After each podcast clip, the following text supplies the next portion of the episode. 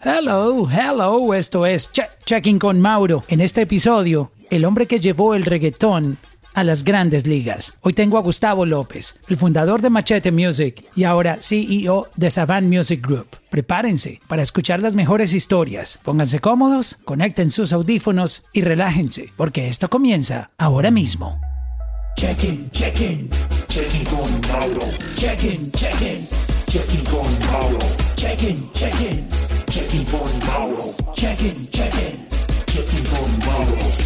Hola Gustavo, qué placer tenerte hoy aquí. No, no, traen un- un- el placer es mío. Estamos aquí para, para dialogar y aprender juntos. Que eso es muy, muy importante. Creo que ah, lo que tú tienes para contarnos, pues eh, lo estamos esperando con, con muchas ansias porque tienes un, una parte muy importante en la historia de, de lo que hoy en día estamos viviendo y, y de verdad que pues mientras calentamos aquí para comenzar a las 8 en punto, quería, quería agradecértelo y, y, y de verdad que valoro muchísimo que te tomes tu tiempo para, para estar con nosotros. ¿Esta es tu primera vez en, en Clubhouse? Sí, participando así, teniendo un chat, es la primera vez que participo. He estado escuchando otras como así partícipe, pero no, no, habla, no dialogando. Ahora yo estaba de camino aquí llegando a la casa y estaban en un room, ya antes de, de comenzar ya oficialmente nues- nuestra sala, estaba hablando Mark Zuckerberg, estaba Daniel Ike de, de eh, Spotify en, en un room. ¡Wow! ¿Tú escuchaste ese? No, no, pero creo que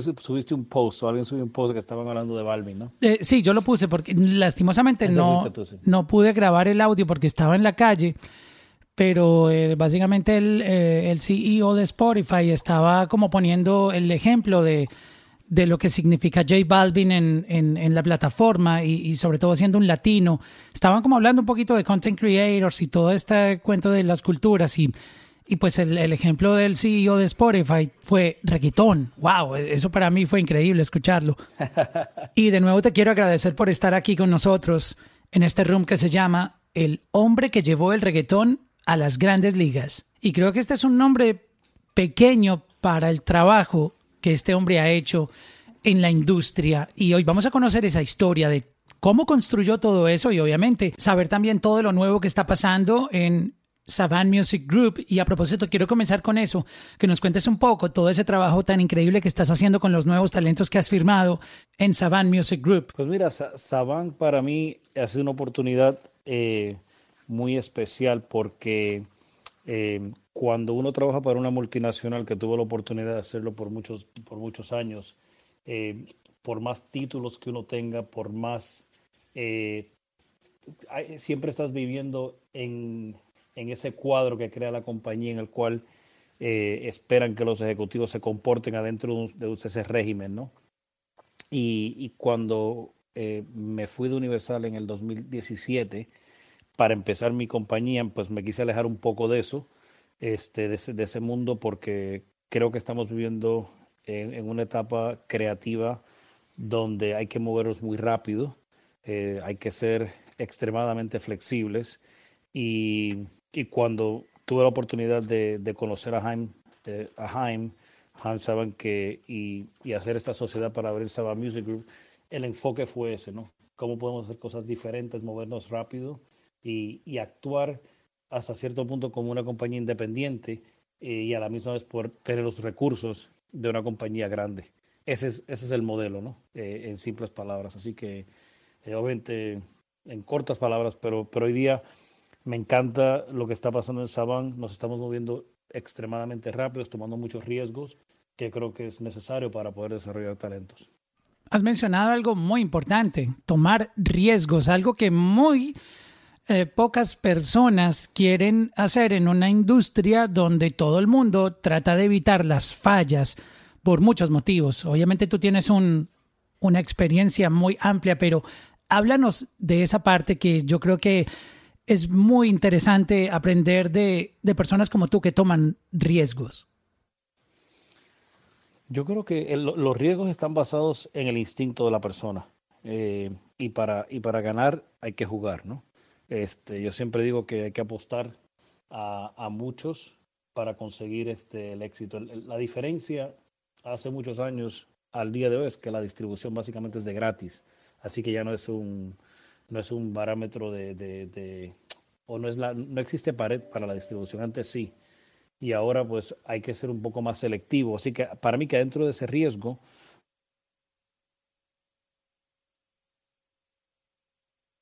apostar mucho a la calidad, no tanto al volumen de artistas.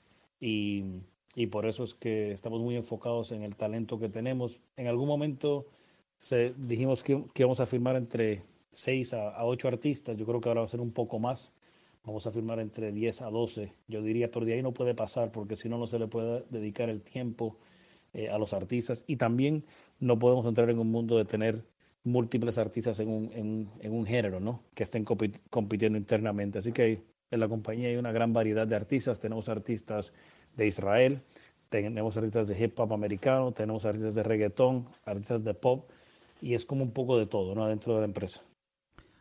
Vi que mm, una de esas primeras artistas que firmaste es una artista que yo admiro muchísimo, tiene una historia increíble que algún día me gustaría que mm, la compartiéramos con ella en, en un room aquí y es Chesca.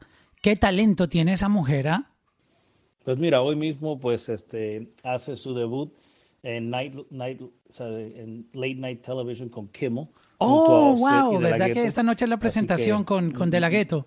Correcto, sí, junto a Offset de Migos y, y sigue rompiendo barreras, ¿sabes? La verdad es que Chesca pues es una, es una artista incansable y, y conozco muchos artistas incansables, este Yankee tiene ese, ese estilo de trabajar, um, Wisin y Yandel, a Enrique Iglesias y, no es para eh, artistas que tú dices, wow, estos sí que, que no van a, no paran, no paran de trabajar hasta que no, hasta que no ganen.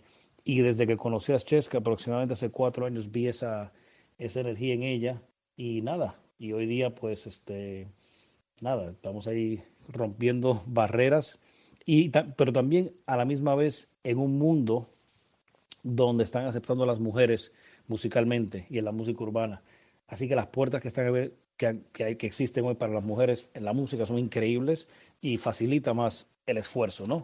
Ah, hace muchos años atrás, no tantos años, hace cuatro o cinco años atrás, lo sabemos bien que las mujeres ni estaban sonando en la radio. Existían uno o dos y ahora hay múltiples y eso, eso, es- eso es- para las mujeres debe ser un orgullo increíble y para, para la mujer latina aún más. Así que, que yo creo que ella tiene todo el potencial para ser una superestrella mundial eh, y estamos en ese esfuerzo actualmente.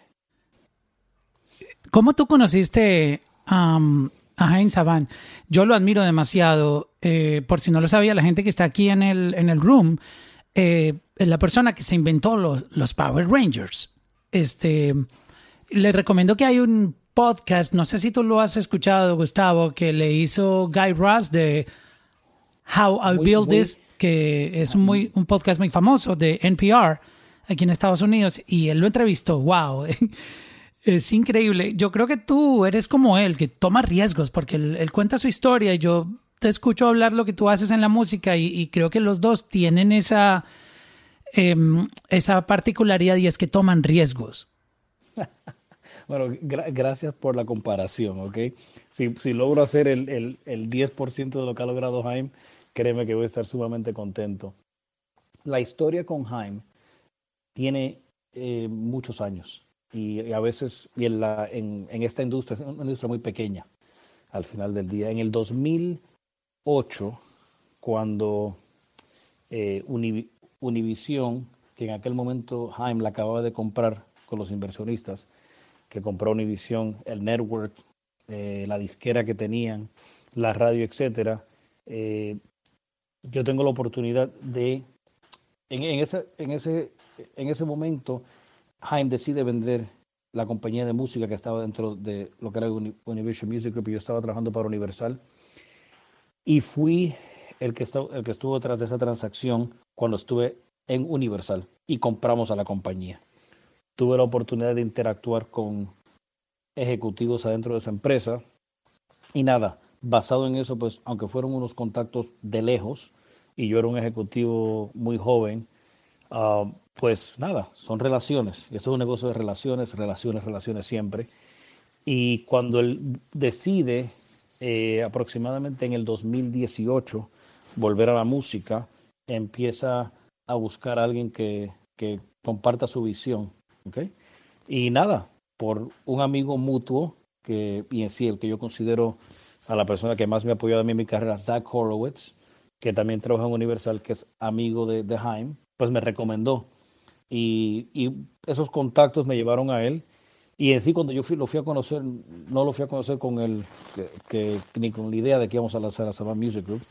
Y en cuestión de, de 90 días, pues me compró mi compañía, me uní, hicimos la sociedad y aquí estamos. Así que es interesante porque Saban solamente tiene en sí, en cuanto a música, solo llevamos 14 meses sacando discos. Imagínate, empezamos en enero del 2019, a los tres meses pega la pandemia y, seguimos trabajando como si no hubiese pandemia. Eh, no, no hemos parado. Eh, y Jaime, pues es un, hombre que es, el, para los que no lo conocen, el podcast lo tienen que escuchar. Es sumamente, les va a inspirar mucho. Ah, para que sepan, Jaime nunca se graduó de, la, de, de, de una universidad ni nada, es un self-made billionaire, ¿ok? Cuando hablo de... Sí, estamos hablando de billete con B, Sí, B grande. Correcto. Este, y, y nada, es un amante de la música absoluto. Eh, comenzó a los 16 años, empezó a tocar en una banda en Israel donde era bajista, luego manejó artistas. Así que mucha gente lo conoce como el que creó a los Power Rangers. Pero lo que no saben es que él también creó toda la música adentro de los Power Rangers y todo lo que existía. Go, go, Power Rangers. Eso se lo inventó él. todas esas locuras se las inventó él, ¿no? Y eventualmente vendió la compañía. Pero es un es un súper fanático de la música, pero es aún más fanático de la música latina. Y ahí es donde la conexión conmigo y con, y con Jaime es muy natural. Hablamos mucho de música, muchos artistas. Él es un fanático del reggaetón increíble. Bueno, para darte un ejemplo, la primera vez que lo conocí, me empezó a, a decir nombres y me hablaba de Ivy Queen y de Don Omar. Wow. Y yo, dec- yo decía, pero ¿cómo este hombre sabe tanto del reggaetón? Y yo le dije, ¿cómo sabes tanto? Y me dice, todos los workouts que yo hago son con reggaetón. Así que se conocía a todos los artistas y Jaime tiene 76 años, tiene la energía, la mente, el corazón y la pasión de un chico de 21 para la música. Así es el caballero. Así que es un, es un, para mí es un privilegio trabajar con él todos los días y, y, y actualmente pues estamos estableciendo su nueva, eh, su nueva visión de, de lo que quiere hacer y él no, no, no para, está muy involucrado en lo que estamos haciendo y es una inspiración y debe ser una inspiración para todos. Y no solo música, yo creo que de cada 10 películas que yo me veo, 8 tienen el aviso de Saban Films. Sí, de- adentro de la empresa eh, existe una división de Savant Films que, que llevan, lleva como siete años en existencia ya y están, hacen adquisición de películas y anualmente están lanzando aproximadamente unas 35 películas, así que están muy activos. Antes de montarnos en la máquina del tiempo y de volvernos a contar la historia de cómo tú llevaste el reggaetón a las grandes ligas, quisiera saber un poco cómo tú ves ahora para que los artistas de esta nueva generación, ¿qué, qué tan difícil es hoy en día hacerla en la música? Tú que tienes esa información tan importante, ¿era más difícil antes o ahora o cómo están las cosas para ti según tu análisis? En, entrar en el negocio de la música siempre ha sido imposible. ¿Ok? Hasta cierto punto, ¿no? No, Si- no- si no es por desilusionarlos, pero es que es la verdad. No, no. Es, es como dices, ¿sabes? Que hay 100 que, 100 que quieren cantar en cada esquina, ¿no? Am, pero que- e- es ajustes y en sí conocer bien los mecanismos, los mecanismos para entrar. Pero hay algo que es muy consistente, que no cambia. Sigue siendo un negocio de relaciones, ¿ok? Cuando sigues estableciendo relaciones como artista, como songwriter, como productor, y siempre estás tocando puertas eh, y, y, y enseñando tu música esa pasión. Así, me hablaste de Chesca anteriormente, así fue. O sea, yo conocí a Chesca este, en, en un evento, la vi, me empezó a hablar de música, y yo pues nunca pensé que le iba a firmar. ¿no? Y, pero, la, pero la pasión de ella me dijo, "Oye, vamos a ir al estudio, vamos a escuchar música. Ahí empezó la relación y yo empecé a ver su energía. Pero a, a ir al grano con tu pregunta, es un negocio de todos los días, como cualquier otro negocio. Muchos artistas piensan porque graban una canción y la sacan, este, hasta ahí, ahí está es el proceso. Eh, y para mí que entre, eh, eh, es un, cada día es más difícil subir al próximo escalón, pero utilizo la palabra imposible en el sentido de que no ha cambiado el, el- lo difícil que es entrar al negocio. Lo que han cambiado son las estrategias. El Internet ha tenido un papel importante en la democratización de, de que los artistas nuevos o independientes puedan tener como un, un, canal de comunicación hacia las masas. El problema es hacerte notar en medio de un mundo donde salen 50 mil canciones diarias a los servicios de streaming. Creo que son 60. Okay, el otro, hicimos el cálculo y es una canción cada 1.4 segundos. Imagínate eso. Okay. Así que, pues sí, e, es, es eh, wow, ¿qué te puedo decir? Yo, yo aplaudo mucho a los artistas que son únicos ¿no? y, que se, y, y, que creen en su, en su arte y se mantienen muy consistentes. Um, y la música urbana pues sigue ex, expandiéndose, pero también se está musicalizando más. ¿no? Cada día eh, es, es, más compleja la producción y yo creo que, que, los fanáticos esperan más de cada artista. Así que, que siempre tienes que estar evolucionando y esos que pueden evolucionar son los que, los que sobreviven. ¿no? Pero para los que están empezando, yo creo que, que el, Internet te permite ser, hacer lo que quieras, ¿no? Pero tienes que estar encima de, del próximo movimiento. ¿no? Mira, lo, el, lo, importante que significa el TikTok hoy para la música. Y hace dos años muy poca gente hablaba de TikTok, ¿no? Y de repente, boom, el boom este de que se convierte la plataforma número uno de desarrollo. No es la única, pero es muy importante. Exacto. Y también podría uno tomar de ejemplo Clubhouse. Um, al principio yo tenía la cuenta y yo como que decía, wow, una red social más, ¿a qué hora yo voy a crear contenido para esto? Y cuando empecé a ver el potencial que esto tenía, dije, no voy a perder la oportunidad de, de empezar a construir un, una audiencia aquí, porque se empezó a sentir ese boom y, creo que no se pueden ignorar esas plataformas. Yo creo que cuando uno empieza a ignorar todos esos cambios que van llegando, el ejemplo que tú pones muy claro de TikTok, eh, creo que los artistas van perdiendo esa, esos hilos que conectan con las masas, ¿no? No, muchos, muchos, y no se ajustan. Yo tengo una, yo tengo una anécdota que en paz descanse de Jenny Rivera, que tuve eh, la oportunidad de trabajar con ella sus últimos tres discos, que en paz descanse una, gran amiga y, y, otra artista este, incansable, ¿okay? hacía shows jueves, viernes, sábado, domingo, a veces dos por día y el lunes estaba en el estudio grabando sin parar. y recuerdo cuando, cuando, cuando arrancó Twitter, ¿no? Y Twitter se empezó a convertir en una plataforma importante de comunicación. Me siento con ella y le digo, oye, Jenny, este, te veo que no estás muy activa en Twitter, ¿no? Y me dijo, ah, yo no necesito esa mierda.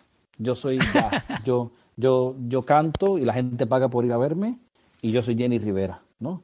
Yo tengo mi forma de trabajar y mis fanáticos me aman.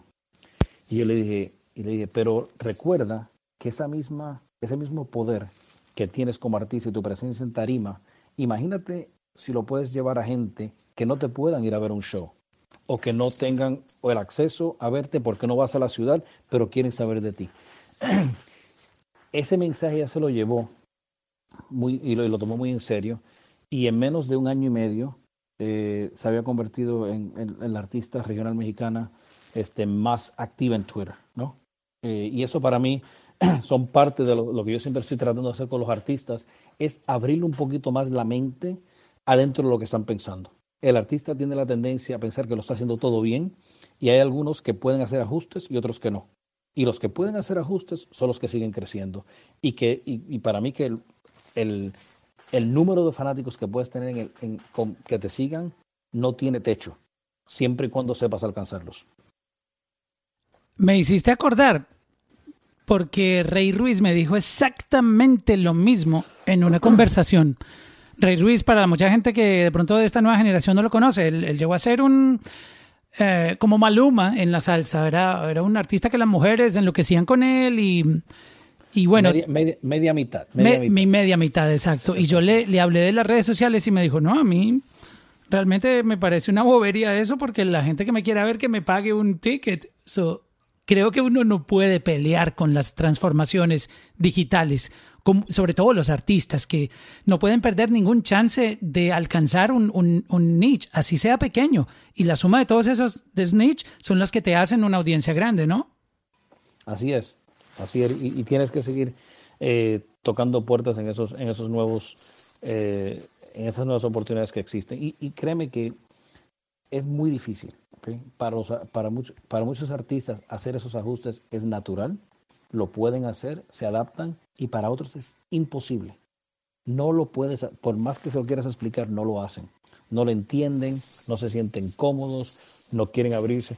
Y una, de las y una de las cosas importantes en el mundo de hoy es que los fanáticos son sumamente inteligentes. Ellos saben desde el primer momento si las redes no las estás manejando tú como artista. Saben leer cada movida que haces y entienden porque son fans al final del día. Y dicen, oye, qué raro, eso como que no parece que, que lo puso el artista a quien yo quiero. En el momento que creas esa duda con tus fanáticos, es casi imposible que puedas volver a la credibilidad que tenías antes con ese, con ese super fan en particular. Tú eres eh, una persona que cree que los artistas deberían manejar sus propias social media y no dejar que alguien esté posteando pensamientos y cosas por ellos, porque creo que en, en la industria, sobre todo en, bueno, digamos que en Hollywood se usan mucho los actores que no son tan, tan de social media, algunos y otros no. Pero en, la música creo que los artistas eh, o los fans buscan en sus artistas es sentirse cerca de ellos. Y artistas, por ejemplo, eh, Nicky Jam es uno de los que se está mostrando todo el tiempo. Parece que él es quien controla sus redes sociales, pero hay otros que sí prefieren tener un equipo y les hacen. He visto que Shakira tiene alguien que le maneja social media y, y cuando Shakira postea, pues ella deja claro qué es lo que postea, pero creo que, que un artista debe controlar sus, sus redes sociales porque esa es su, su puerta, su ventana hacia el mundo con, con sus fans, ¿no? Sí, también pues, yo, yo creo que cada artista, particularmente un artista al nivel de Shakira, ¿no? que, que las redes pues están, son, son miles y miles y miles de mensajes que le podrían llegar, debe tener un equipo, ¿ok? Pero un equipo que lo guíe el artista y que el artista vea la visión de lo que quiere, eh, cómo quiere contestar, qué quiere expresar, este, es muy importante. Yo creo que muchos artistas de, que, que no nacieron en la época de social media tienen que buscar equipos que los ayuden pero ellos tienen que tomar la responsabilidad de, hacerlos ellos, de hacerlo ellos también y meterse con ellos y saber quién es la persona que está ahí trabajando. No simplemente decir, pues sabes, tengo un equipo de social media y- y me reporto con ellos cada tres meses. Eso sería un desastre. Bueno, Gustavo, vamos a montarnos en la máquina del tiempo.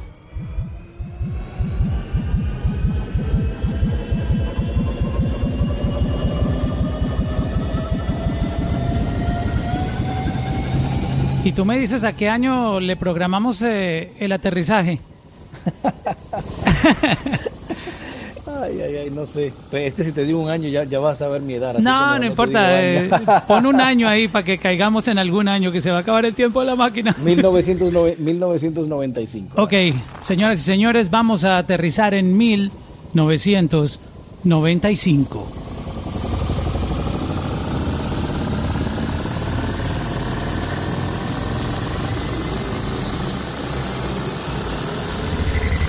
Póngase el cinturón ahí, Gustavo, que hay mucho, mucho hueco en la carretera. Hemos llegado a 1995.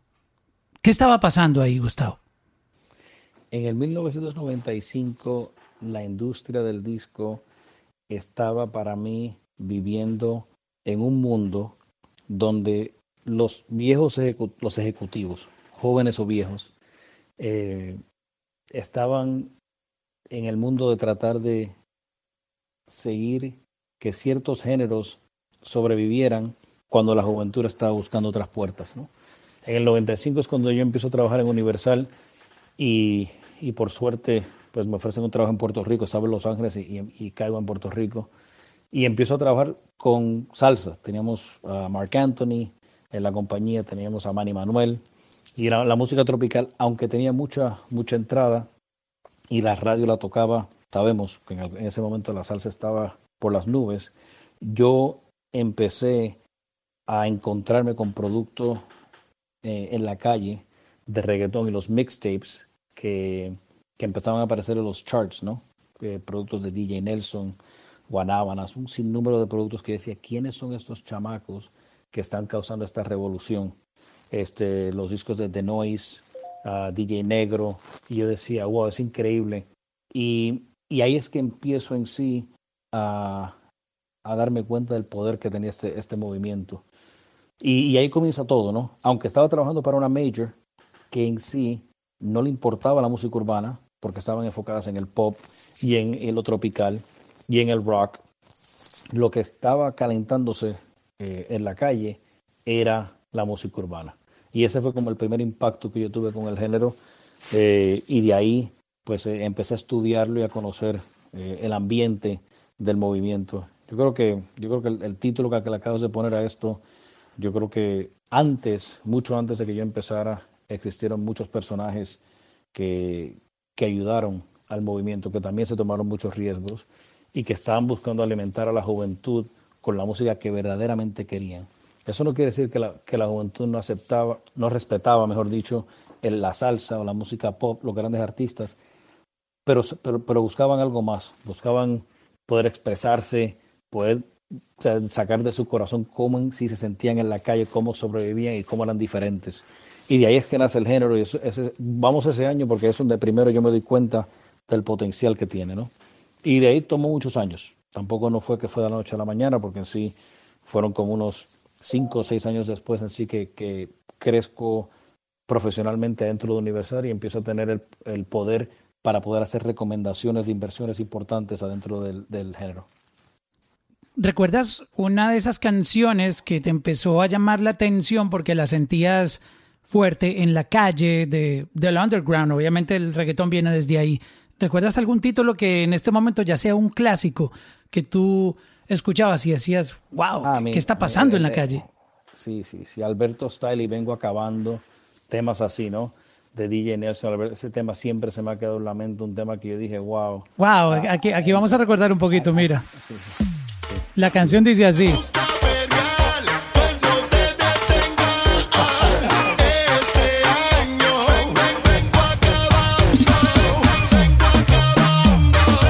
Uno de esos grandes clásicos de- del reggaetón, esta canción. Wow. Qué buenos recuerdos. Así que, que son cosas que te, se te quedan en la mente. Pero no, y, y había muchas, ¿no? Pero, pero era un, ese movimiento de la calle eh, me recuerda mucho a lo que está pasando hoy. Estos tipos no paraban de sacar música. Eran una máquina musical. Cada, cada mes salía un disco nuevo y eran y, y- y las compañías grandes no, no le estaban poniendo atención. ¿no? Decían, "Ah, eso es algo de la calle que nunca va a crecer, que se va a quedar ahí, las letras son muy agresivas, este, na- no respetaban el, el movimiento. Y posiblemente cuando lo comparabas musicalmente con otras cosas decías, ah, eso, eso lo hicieron ahí, es muy barato, ¿no? Pero era lo que los niños querían. Y, y empezó a nacer de la calle. Y, y mucho antes eh, que hubieran celulares, este, el internet y nada para poder... eh, la difusión de la música se hizo porque la juventud la quería. Y eso fue lo que le dio la fama. Wow, mencionaste algo muy, muy interesante que no había analizado de esa manera y es que mucha gente piensa que hoy en día esa estrategia de lanzar música constantemente es nueva, que es la moda, que hay que lanzar música constantemente y se me había olvidado, ya que tú lo trajiste a colación en tu comentario, y es que antes lanzaban música más seguido de lo que se lanza ahora. Y lo recuerdo porque pues la manera de nosotros conseguir canciones para la radio era a través de unos blogs de internet que pirateaban la música porque pues no, no habían disqueras, los artistas como que regalaban la música en CDs, como tú los encontrabas en, en, en los CDs en la calle, o lo hacían a través de unas páginas de internet y ahí era donde uno descubría lanzamientos. Y, y todos los días salía música nueva y, eso no es, no es algo nuevo y, me hiciste recordar que desde los tiempos de que el reggaetón estaba buscando su, su salida, que la gente lo conociera y, que se expandiera, la música se lanzaba increíble, todos los días salían canciones nuevas. Pero recuerda que esto es mucho antes. Eso es en el tiempo de los cassettes. ¿Ok? Esto es antes. Oh, wow, sí, disculpa, eh, yo- yo me metí a la era del internet. No, Exacto. no, no. Si, si miras en esos años entre el 90 y no, 89 al 96, 97, eran, eran puros cassettes, ¿no? Luego es que, saben, el CD entra también, pero, pero eso sí que cuando, cuando entra la piratería de verdad, y, y odio utilizar esa palabra porque para mí que, que no era piratería y nunca fue piratería. Eso era promoción. Bueno, no es eso. Es Marketing. que la, la- la- la piratería siempre existió porque las compañías grandes la blo- bloqueaban la distribución de la música que la gente sí quería. Cuando hacías el análisis de lo que la gente estaba pirateando, la mayoría de las cosas eran productos que no tenían gran distribución y que la juventud la quería, y particularmente en Latinoamérica. Y la música urbana en aquellos tiempos siempre se hace el análisis, oye, ¿y ¿qué están pirateando? El 60-70% era música urbana.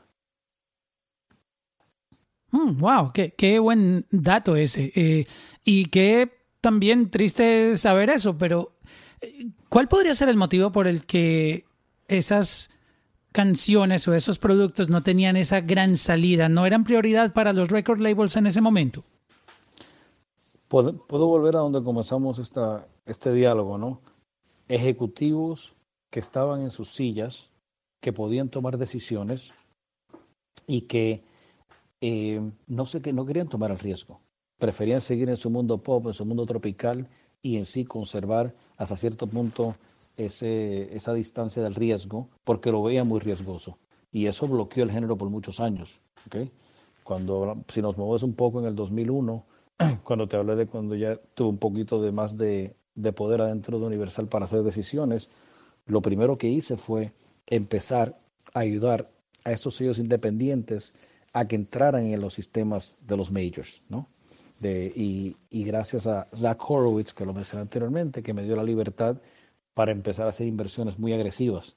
Y hicimos inversiones millonarias. ¿ok? En, en algún año pudimos haber repartido unos 8 a 10 millones de dólares en adelantos a, a sellos independientes, los cuales nunca habían estado en los charts. ¿ok? No era que estábamos eh, diciendo, ah, pues este artista pues ya tiene tres temas en el chart, pues hay que darle dinero. No, no. Este artista sabemos que la calle está dominando y tenemos que apostar por él. Y así eran las decisiones. Wow, estás hablando de dinero, mucho dinero, sobre todo para la época y para un género que no se sabía cuál iba a ser su, su futuro. Este, entrando ya a contar un poco la historia de cómo tú empezaste a ordenarlo, porque eh, todas las historias y cuentos que uno ha escuchado era que el reggaetón en sus inicios no, o los artistas no tenían conocimientos desde el lado de, de operaciones como, como record label, eh, trabajaban con lo que tenían a su, a su conocimiento cercano, lo que podían hacer, pero ¿cómo tú empiezas a, a llevarlos y, y cómo, cómo, se firmaban los artistas en esa época? Compártenos un poco quiénes fueron los primeros artistas que hoy en día ya son grandes nombres que tú llevaste a, en ese momento a, a, Universal y no sé si ya estaba Machete Music o en qué momento llega Machete Music también para conectar la historia. Te voy a decir algo. Eh, eso, es, eso es para mí, no, su, no puedes subestimar el conocimiento que estos productores, artistas eh, y ejecutivos jóvenes que estaban empezando sellos tenían sobre la industria. Ellos sí sabían lo que estaban haciendo y estaban haciendo negocios muy a su favor. Desde esos tiempos hasta hoy, algo que ha sido muy consistente con la música urbana, sea latina, americana, importa la parte del mundo, es que los artistas siempre querían ser dueños de sus masters y controlarlos. Y ahí es donde estaba el choque con las compañías grandes. Y yo siempre dije, pues sabes qué, al final del día, si ellos son los que lo pueden hacer, lo pueden crear, ¿por qué? Que se queden con la mayoría del dinero. Siempre y cuando nosotros podamos ganar algo, vamos a hacer negocios de distribución. Así que créeme que en aquellos tiempos, pues estos artistas estaban vendiendo cientos de miles de unidades a 5 o 6 dólares por disco y estaban generando unos ingresos importantes. Lo que yo intenté hacer es empezar a darle seriedad al negocio, porque estaban saliendo discos a los cuales no se le estaban pagando regalías a los productores y en sí pues era una desorganización total. Pero no, eso lo mismo que pasó en el, mundo del hip hop uh, en sus comienzos.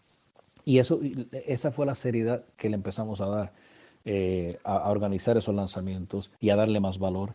Y a que, y a que empecé. Si están vendiendo verdaderamente las cientos de miles de copias que están vendiendo, ¿por qué no se reflejan en el chart de Billboard?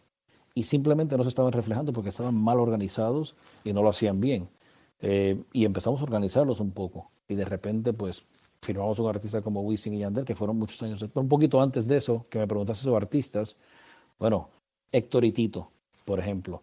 Yo la primera vez que voy a Puerto Rico y empiezo a hacer un negocio con VI Music, con Juan Vidal, y voy a un concierto de Héctor y Tito, ya tenían 10 mil personas en, en, el, en el Choliseo. Wow. Eh, no en el Choliseo, se me olvida el nombre de- del lugar porque era antes del Choliseo. Y, y no estaban sonando mucho en la radio, pero ellos estaban vendiendo tickets ¿no? y creciendo. Y estaban girando, o sea, ya iban a, a Nueva York, iban a Colombia, iban a Chile. Así que Héctor y Tito fueron uno de los primeros que yo vi en, esa movida. Y obviamente había muchísimos más, ¿sabes? Ahí estaba ya. Nicky estaba haciendo ruido. obviamente Yankee estaba haciendo mucho ruido.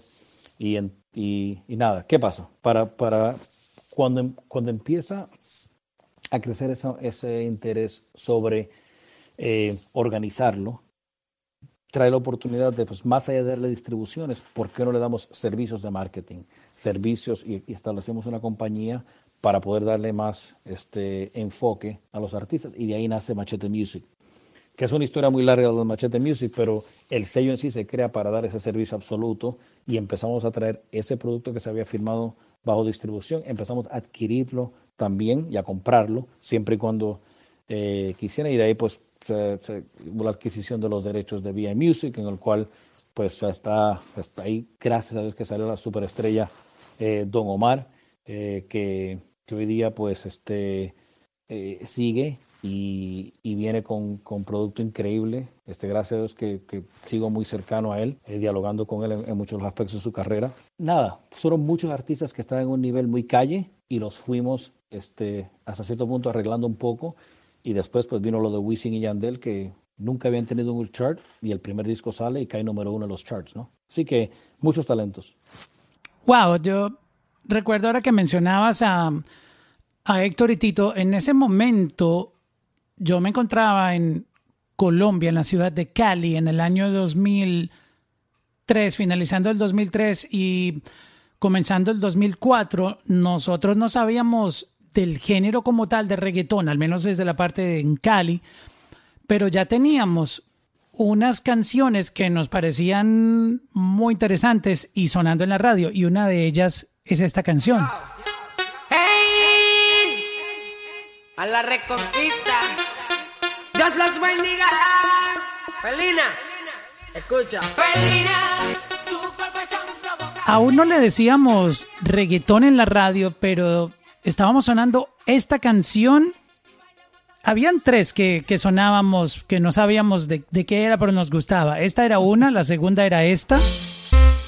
Oye, Tego Calde con Sandunga. Esta que se llama Dominicana de Tego Calderón. Y la tercera es esta de Ivy Queen. Quiero bailar, tú quieres sudar y pegarte a mí, el cuerpo rosado. Y yo te digo si tú me puedes provocar, eso no quiere decir que pa' la cama voy. Lo que yo quiero es besar. Estas, estas tres canciones, Dominicana, creo que le subí un poquito el volumen, me disculpan. Este, Dominicana, Felina y ah, Quiero bailar fueron esas primeras tres canciones comerciales que nosotros empezamos a sonar en la radio y en esa época recuerdo que todos esos artistas este, habían estado en Cali en un concierto cuando nosotros todavía no programábamos reggaetón. Y lastimosamente, ahora que mencionaste Wisin y Yandel, Yandel, tengo una anécdota con ellos muy increíble que quiero compartirte y es que eh, en una de esas visitas yo quería entrevistar a Tego Calderón porque era el único que conocíamos y Tego no estaba presente haciendo promo, pero sí habían otros artistas y recuerdo particularmente que alguien me dijo, mira, Mauro, ahí está esperándote Wisin y Yandel para que los entrevistes. Y yo recuerdo haberle dicho a esa persona, pero ¿quiénes son? No, no tengo ni idea quiénes son. ¿Qué les pregunto? Porque no, eh, todavía no, no hablábamos de reggaetón y, eh, en fin, eso se quedó así. Y quién iba a imaginar que luego, gracias a todas esas canciones que yo descubrí de, de Wisin y Yandel, este, una estación de radio que yo dirigía en Cali, con, con esa programación basada casi en un 70% en Wisin y Yandel, fue que logramos ser número uno. Nosotros hicimos cinco conciertos con ellos en un año y medio, conciertos masivos de mínimo 30 mil personas. Este, entonces Wisin y Yandel para mí son, tienen esa historia de que en, antes de que todo sucediera, de que el reggaetón se llamara reggaetón, estuvieron al lado mío y nunca no sabía quiénes eran y luego con ellos fue que construimos un imperio de reggaetón en la radio en, en Colombia. Este, y, y para mí fueron como un amuleto, porque esa gente sacaba canciones, cada semana sacaban tres palos y yo era impresionado bajando música por internet.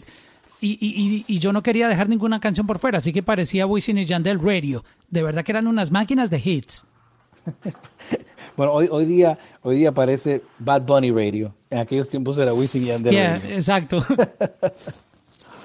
Sí, no, mira, son un- unos artistas. Wow, ¿qué, qué te puedo decir? Un- Una mucha gente me pregunta, ¿cuándo es que tomas la decisión de que vas a apostarlo todo por un artista? O sea, ¿qué es lo que, cuáles son los factores que te indican estos son? Y, y- y siempre he dicho lo mismo. Cuando tres personas que circulan en tres ambientes totalmente diferentes te hablan del mismo artista, sin intereses sobre ese artista, algo muy grande y especial está pasando. Porque antes yo no podía decir, pues va- vamos a ver si están creciendo en Instagram o si, si, están, si el canal, cuántos views tiene el video. No existía nada de eso. El conocimiento del artista de lo que estaba pasando era de, de boca en boca. Y, y eso fue lo que pasó exactamente con Wisin y Yandel. En, en- en- en un tiempo de, de 10 días, tres personas me dijeron, los artistas del momento, los más grandes, los que vienen son Wisin y Yandel. Y en el momento que la tercera persona me dijo eso, dije, dale, vamos a, vamos a matar por estos hombres, ¿no? Y, logré firmarlos, ¿no? En aquellos tiempos, pues, con, estaba trabajando muy cerca de la mano de Looney, de Looney Tunes, y Looney, pues, que producía la mayoría de los temas jun- jun- junto a Tiny y, y a y a Nelly, productores que hoy día siguen, obviamente, este, en, su, en puro apogeo, eh, eran los que estaban detrás del proyecto. Y nada, y, me tomé la locura de firmarlos por una cifra eh, muy alta, que créeme que si no llegan a funcionar me hubiese costado el trabajo a ese nivel. ¡Wow! Pero, pero se apostó. Y, y no era el único que estaba en la jugada para firmarlos, habían varios.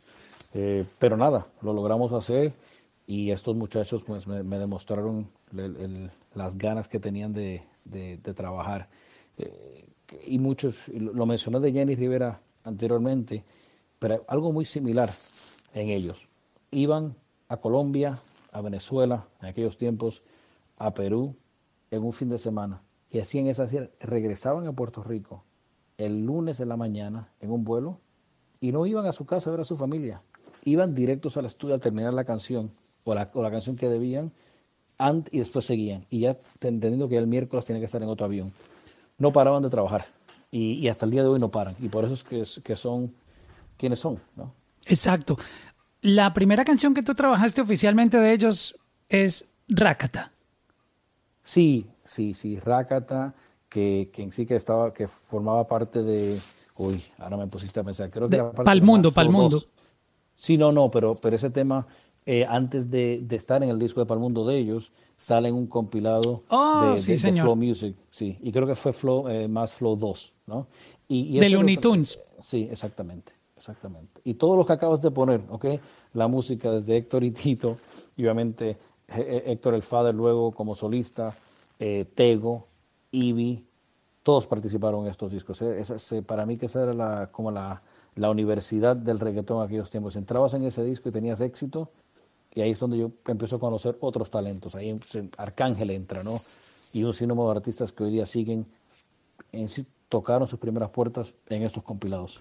No sé en el, en el lado americano, porque en esa época yo no, no tenía mucho conocimiento cómo se movía aquí la industria, pero te puedo decir que no conozco el primer reggaetonero de esa época que estamos hablando, que tú mencionas, que no haya llegado a Colombia a un evento masivo. Y bueno, obviamente hay de nombres a nombres. Y Wisin y Yandel, el fenómeno era tal, por lo menos en la ciudad donde yo vivía, que era Cali, y, a mí me tocó la transición de pasar de, un, de una radio eh, convencional que ponía música de pop, eh, Ricky Martin, Gilberto Santa Rosa, era como una mezcolanza de, de hits tropicales y, y Latin pop. Y mm, yo me quedé sin trabajo eh, en la Mega Colombia, trabajaba en ese momento y eh, así como, como de esas personas que ve oportunidades, yo vi que había una emisora que era como puesto 25, este, que no tenía mucho que perder en, en términos de rating, y sonaba rock en español, pero no le estaba funcionando eh, la estrategia con el rock en español. y yo, yo, como siempre he sido tan tecnológico, Gustavo, yo ya sabía que algo estaba pasando en internet con un montón de música que no habíamos oído, y, pero no sabíamos del reggaetón como tal, no se llamaba reggaetón. Este, o al menos en, en mi caso, nosotros no le decíamos reggaetón. Este, y empecé a descubrir todas esas canciones y yo le propuse al dueño de esa estación, le dije, mira, eh, tú no tienes nada que perder aquí, el rating que tienes, pues obviamente no, no es el mejor y no te va a afectar hacer un test, una prueba con algo que yo creo que, que es el futuro, que es lo que viene, la nueva ola musical. Y el tipo loco me siguió la corriente y ahí fue donde empezamos a poner todas estas canciones y una de esas primeras que yo soné ahí fue Rakata. Y luego, pues bueno, básicamente todo ese álbum para el mundo, yo te puedo decir que la única canción que a mí me faltó por poner de este álbum, creo que no puse una que se llama Títere y otra que se llama Fuera de Base, pero el resto del álbum, ah, y Calle Callejero, se lo puedo asegurar y no le estoy mintiendo, Gustavo. Todo el álbum lo puse completo porque todas las canciones fueron número uno. Yo creo que nunca ha existido un álbum en la, en la historia, al menos desde el lado que nosotros lo vivimos en Colombia, con tantos hits como para el mundo. Sí, fue, un disco histórico. Este, y, y si estudias ese álbum muy bien y miras a todos los que formaron parte, mencioné anteriormente a los productores y a los songwriters, este, muchos siguen hasta el día de hoy. Tiny. Bueno, Tiny es pues obviamente el, el- el- el líder absoluto del, del- y cómo se ha, este, a- a- cómo ha cambiado y cómo utiliza. Es, es un, es- es- él es un genio, ¿ok? Para mí Tiny es un genio. Yo lo conocí, creo que tenía 13 años. Si, si eso lo calculo bien, creo que cuando él trabajó en, en ese disco junto a Luni, 13 o 14 años tenía. Si tú piensas que Tiny es pequeño, imagínate lo de 13 años. Parecía que, tú dices, ¿qué hace este niño metido en un estudio a las 3 de la mañana trabajando? Y ahí estaba. Y esa, había, había mucha magia entre ese grupo de productores. El género, algo que no ha cambiado el género, discos, cassettes, internet, piratería, DSPs o lo que sea. El mundo, el mundo del reggaetón está basado en que hay una química absolutamente perfecta con los productores y el cantante. En el momento que esa química no exista, se siente que es falso. Y en aquellos tiempos, nosotros a veces podrían haber todos estos artistas esperando para grabar una noche ahí en Carolina, en Puerto Rico, para terminar los discos de Looney o para terminar el disco de Don Omar o el próximo, el próximo de Wisin y Yandel. Era, era como una fábrica de música, pero había una pega que lo mantenía todo muy cercano y eran los productores. Wow, son, son elemento vital y creo que hoy en día la gente que eh, no sabía pues lo ha entendido y, y- pues los vemos que ya son básicamente un artista más. Se Pasaron como de estar eh, y el reggaetón ha traído mucho esa cultura también, creo, eh, para que los productores brillen como, como se lo merecen. ¿De dónde sale el nombre Machete Music? ¿Por qué Machete? Mira, Machete es un... cu- Cuando yo, yo empecé a, a decir, ok, estamos en una compañía urbana.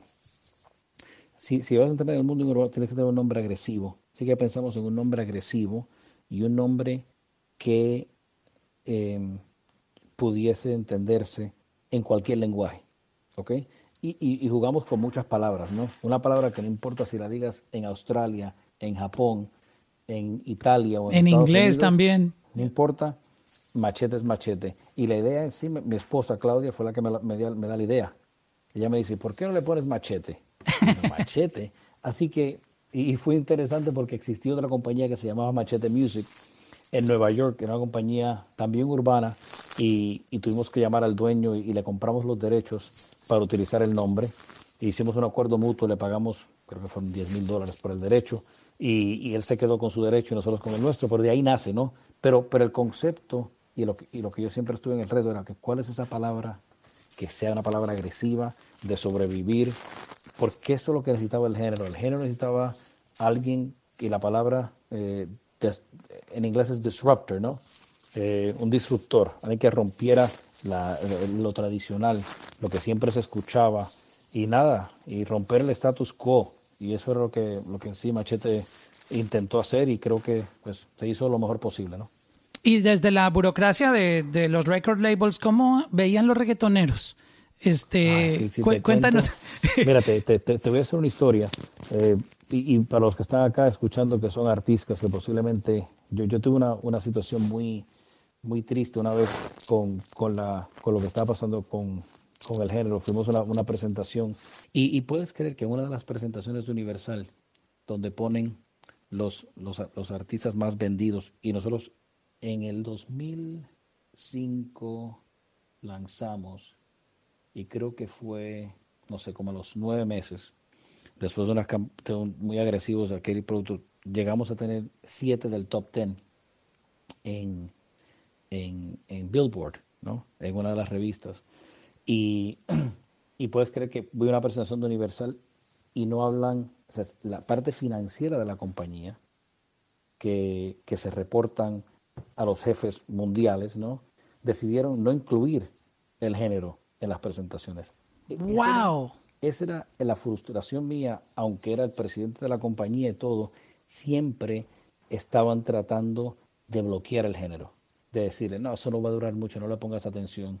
Y yo estuve furioso cuando vi esa presentación, obviamente no la podía cambiar, yo estaba, pero, pero gente negativa que me cerraron las puertas en todas partes, adentro de la compañía que íbamos y decías, por ejemplo, íbamos a México y, y el mensaje del director de marketing era, ¿sabes qué? Sí está bien, pero eso nunca va a entrar aquí. Y yo le Wow. decía, ok, perfecto. Así que, que- que- que aunque existen batallas en la calle, yo también tenía mis batallas internas de pelear por lo que yo estaba viviendo y, y lo logramos, lo logramos. La verdad es que en cuestión de dos o tres años había un respeto eh, muy grande para lo que estaba pasando con los artistas y la gente se empezó a dar cuenta que esto no era este, una cosa de un día para otro. Eh, pero sí te digo la verdad, yo nunca pensé que hoy día en el 2021 eh, esto esté eh, a este nivel y, y que no va a parar, no va a parar. Para mí que es el, el nuevo pop y comenzó con esas batallas tanto en la calle de los artistas, de los productores, como en la parte de, de- los ejecutivos y de los que manejaban el negocio. Pero, ¿cómo es posible que aún ganando dinero con ellos los discriminaban? Eh, ¡Wow! Porque al, al final del día, este negocio es un negocio de ego a nivel ejecutivo.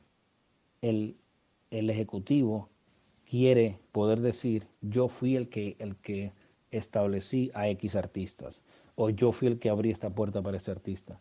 Y hay muy poco, eh, no, hay muy poca mancuerna. eh, y fue una de las razones por la cual yo después de 21 años en Universal ya, ya no lo aguantaba. Y, y- y por eso es que decidí tomar el riesgo de, de salirme e irme por mi cuenta en aquellos tiempos, porque ya no, no veía que yo podía cambiar esa, esa realidad. Y sigue hasta el día de hoy. ¿eh? Si, si miras, es, triste, pero sigue hasta el día de hoy.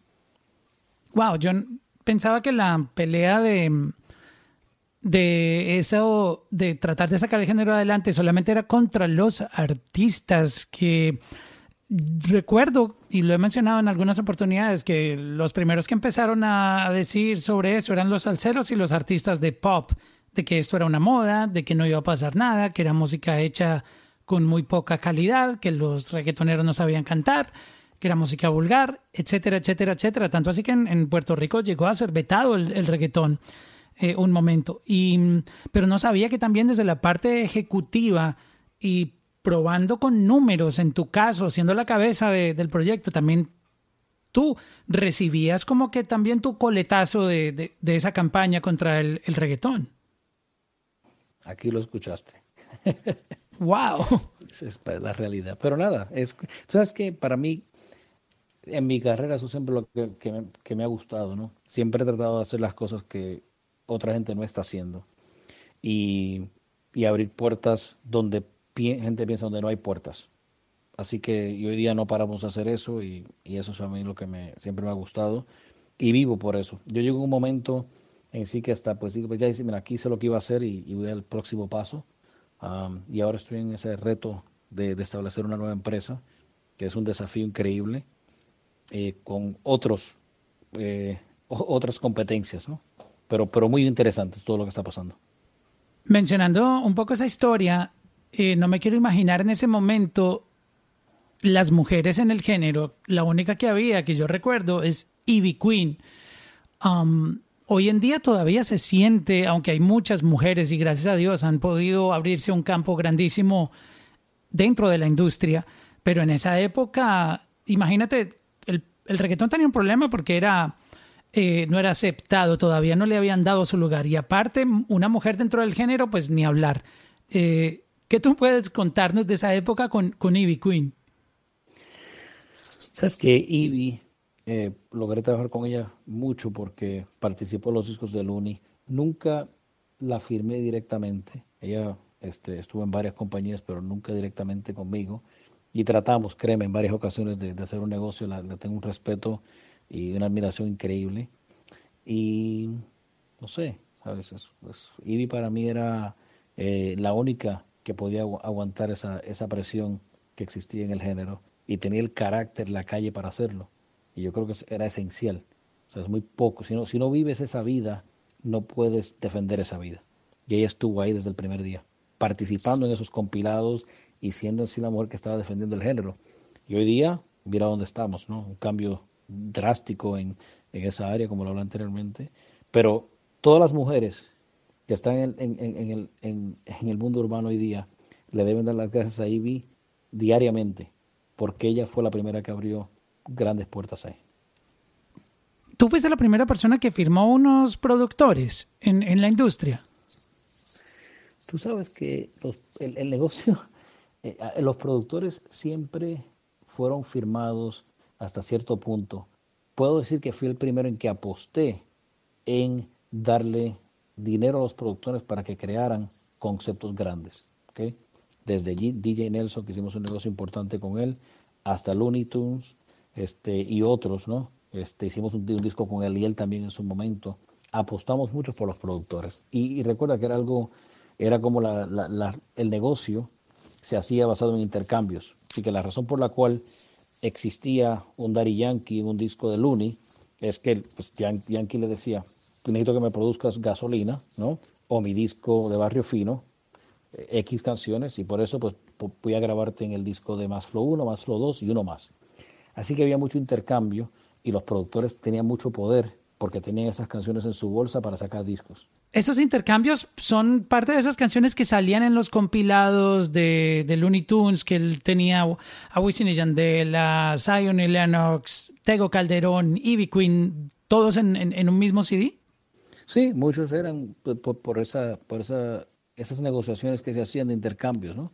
Y de ahí, pues, luego venía un artista con un artista que estaba establecido y decía, oye, tengo mi artista nuevo, ¿no? Y lo ponían y decían, yo voy a cantar, pero quiero que también en ese compilado, o sea, cuando Looney finalmente sacaba un disco que, que en aquel tiempo tenía, no, 18 canciones, tenía 50 para escoger. Así que obviamente estaban las grandes, pero siempre estaba buscando, oye, ¿cuál es el próximo, no? ¿Quién va a romper? eh, ¿Quién puede ser el próximo Wisin y Yandel? ¿Quién puede ser el próximo Yankee? ¿El próximo Don Omar? ¿Sabes? Siempre estaban buscando esas, esos artistas adentro del compilado.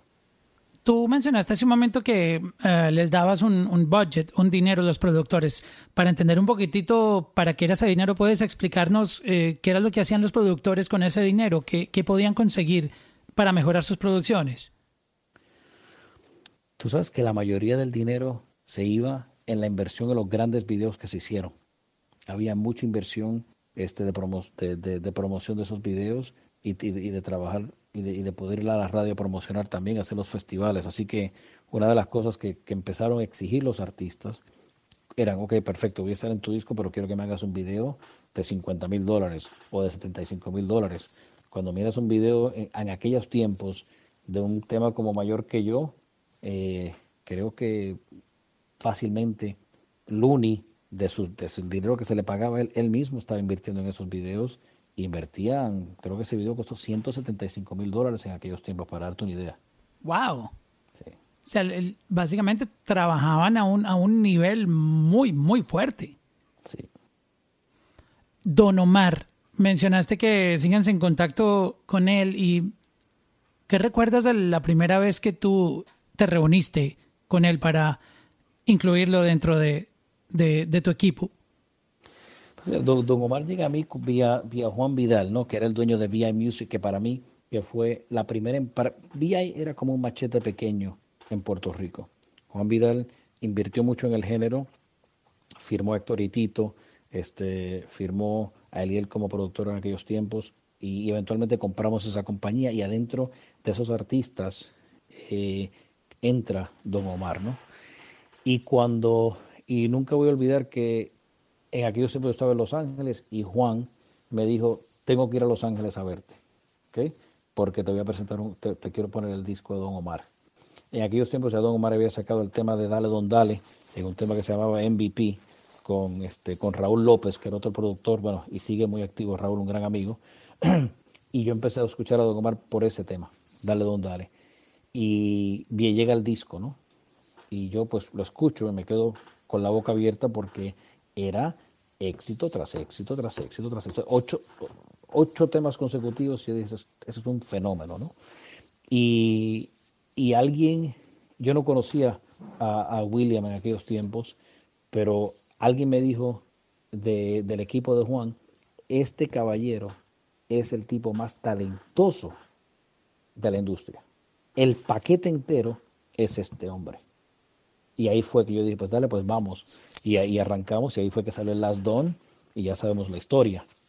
Don Omar tiene una, una, una capacidad, tiene una capacidad increíble del balance entre lo que puede ser una canción romántica y una canción calle, ¿no? Y muy pocos artistas pueden hacer eso. O eres muy bueno en el romantiqueo o eres muy bueno este, en los versos más agresivos. Y él no, es muy versátil, así que es un, es un tipo, eh, y, y cuidado porque he estado hablando con él y vienen, lo que viene por ahí de Don Omar, para mí que es lo mejor que ha sacado este, desde, desde Last Don, así que viene mucha música buena. Wow, para ponernos en contexto en la parte musical, esta es una de esas canciones de ese álbum que sigue siendo uno de los grandes clásicos del reggaetón. si por mí no pidas perdón, digo, queda de ti el que lo perdone, el que lo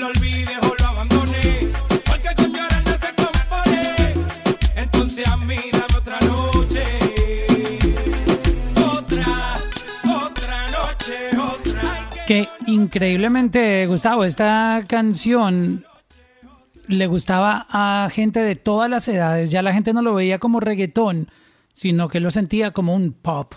Porque yo recuerdo que desde los abuelitos, los tíos, los niños, adolescentes, todo el mundo era fascinado con el sonido de Don Omar, que lograba cautivar masas, pero no tenía eh, como que esa misma carretera de, que era reggaetonero, sino que la gente lo veía como un gran artista y, creo que lo que lo hizo grande él fue que le gustaba a las personas de todas las edades, que no es fácil en este género que un artista tenga ese alcance que, Don Omar ha tenido, ¿no?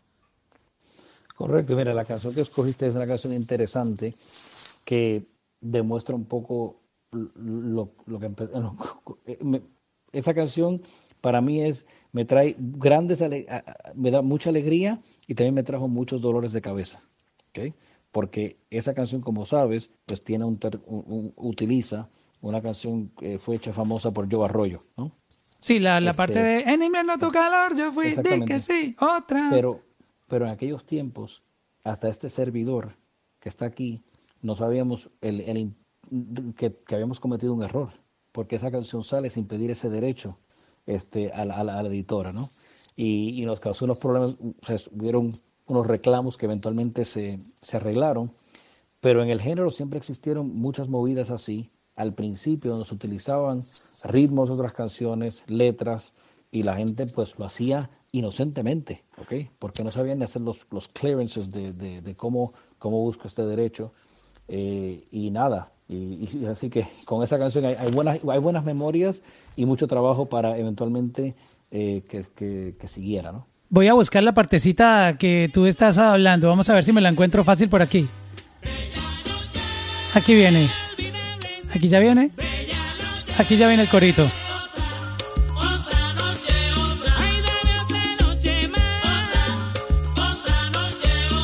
Esta era la parte que el equipo de Joy Arroyo reclamaba.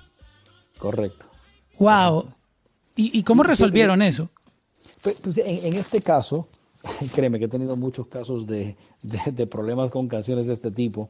En este caso se llegó a un acuerdo bastante, o sea, tomó tiempo, pero nunca llegó a una demanda, ¿no? Se, se llegó a un acuerdo, se le dio un porcentaje de la, de la, de la obra al autor original y, y- y fue algo muy amigable, pero que, que es algo que hoy día pues tratamos de que no ocurra, ¿no? Escuchamos bien las canciones y si hay algo que se parezca a otra canción, pues rápido vamos a buscar esos derechos y, que, esté todo claro, ¿no? En aquellos tiempos el negocio no estaba muy organizado. Sacábamos canciones, si nos gustaba algo lo sacábamos sin tomar en cuenta los problemas que podían traer y las demandas y los dolores de cabeza pues fueron este, enderezando el negocio.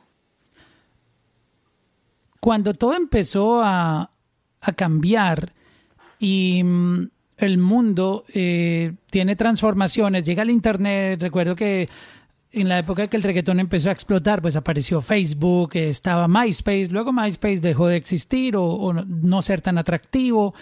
eh, había como que el BlackBerry y luego llega el iPhone y llega un momento donde pareciera que la manera de consumir música iba a cambiar. Este, había iTunes, pero no todos lo teníamos ni lo usábamos muchísimo, lo veíamos como una tienda, pero aparece Spotify. Antes de eso, pues nosotros pirateábamos música eh, por Ares, Napster, eh, etcétera. ¿Qué pasa cuando llega Spotify y el streaming? Muchos artistas que en esa época eran muy duros, no entendieron esa transformación y, y se los comió, se los comió el, el cambio. En estos días hablaba con Yaga y Maki, grandes leyendas del reggaetón, y me confesaba Yaga que a ellos les quedó grande entender, no entendieron la transformación digital y culpa a eso también como que el, que no estén hoy en día tan, tan presentes en, en- la música. Este, cuéntanos un poco de esa transformación que sé que golpeó mucho los, los record labels porque de vender discos, este, la gente dejó de comprar discos, básicamente, lo físico. Eh, eh, un- fueron unos momentos extremadamente difíciles porque eh, nadie tenía la visión y yo tampoco te puedo decir que yo la tenía. ¿eh? Seguíamos en, en el mundo de cómo podemos vender más discos, más discos, más discos y, y nos peleamos contra la piratería. Eh, y para mí que el streaming es la razón por la cual J Balvin es la superestrella que es y otros no están al nivel que él está en cuanto a consumo porque él entra exactamente con una música fresca, con ese talento, que tiene cuando está explotando. Así que el timing de eso le funcionó mucho a él, le afectó a otros, ¿no? Y él se montó en esa, en esa ola y le sacó el provecho. Y otros también, ¿sabes? menciona Balvin como uno, pero se hicieron muchos que han, y hasta el día de hoy son líderes. Pero sí, fue, fue un cambio drástico porque todo el mundo siguió, si- las disqueras en particular siguieron peleando por cómo logramos que el disco no, no, no se desaparezca.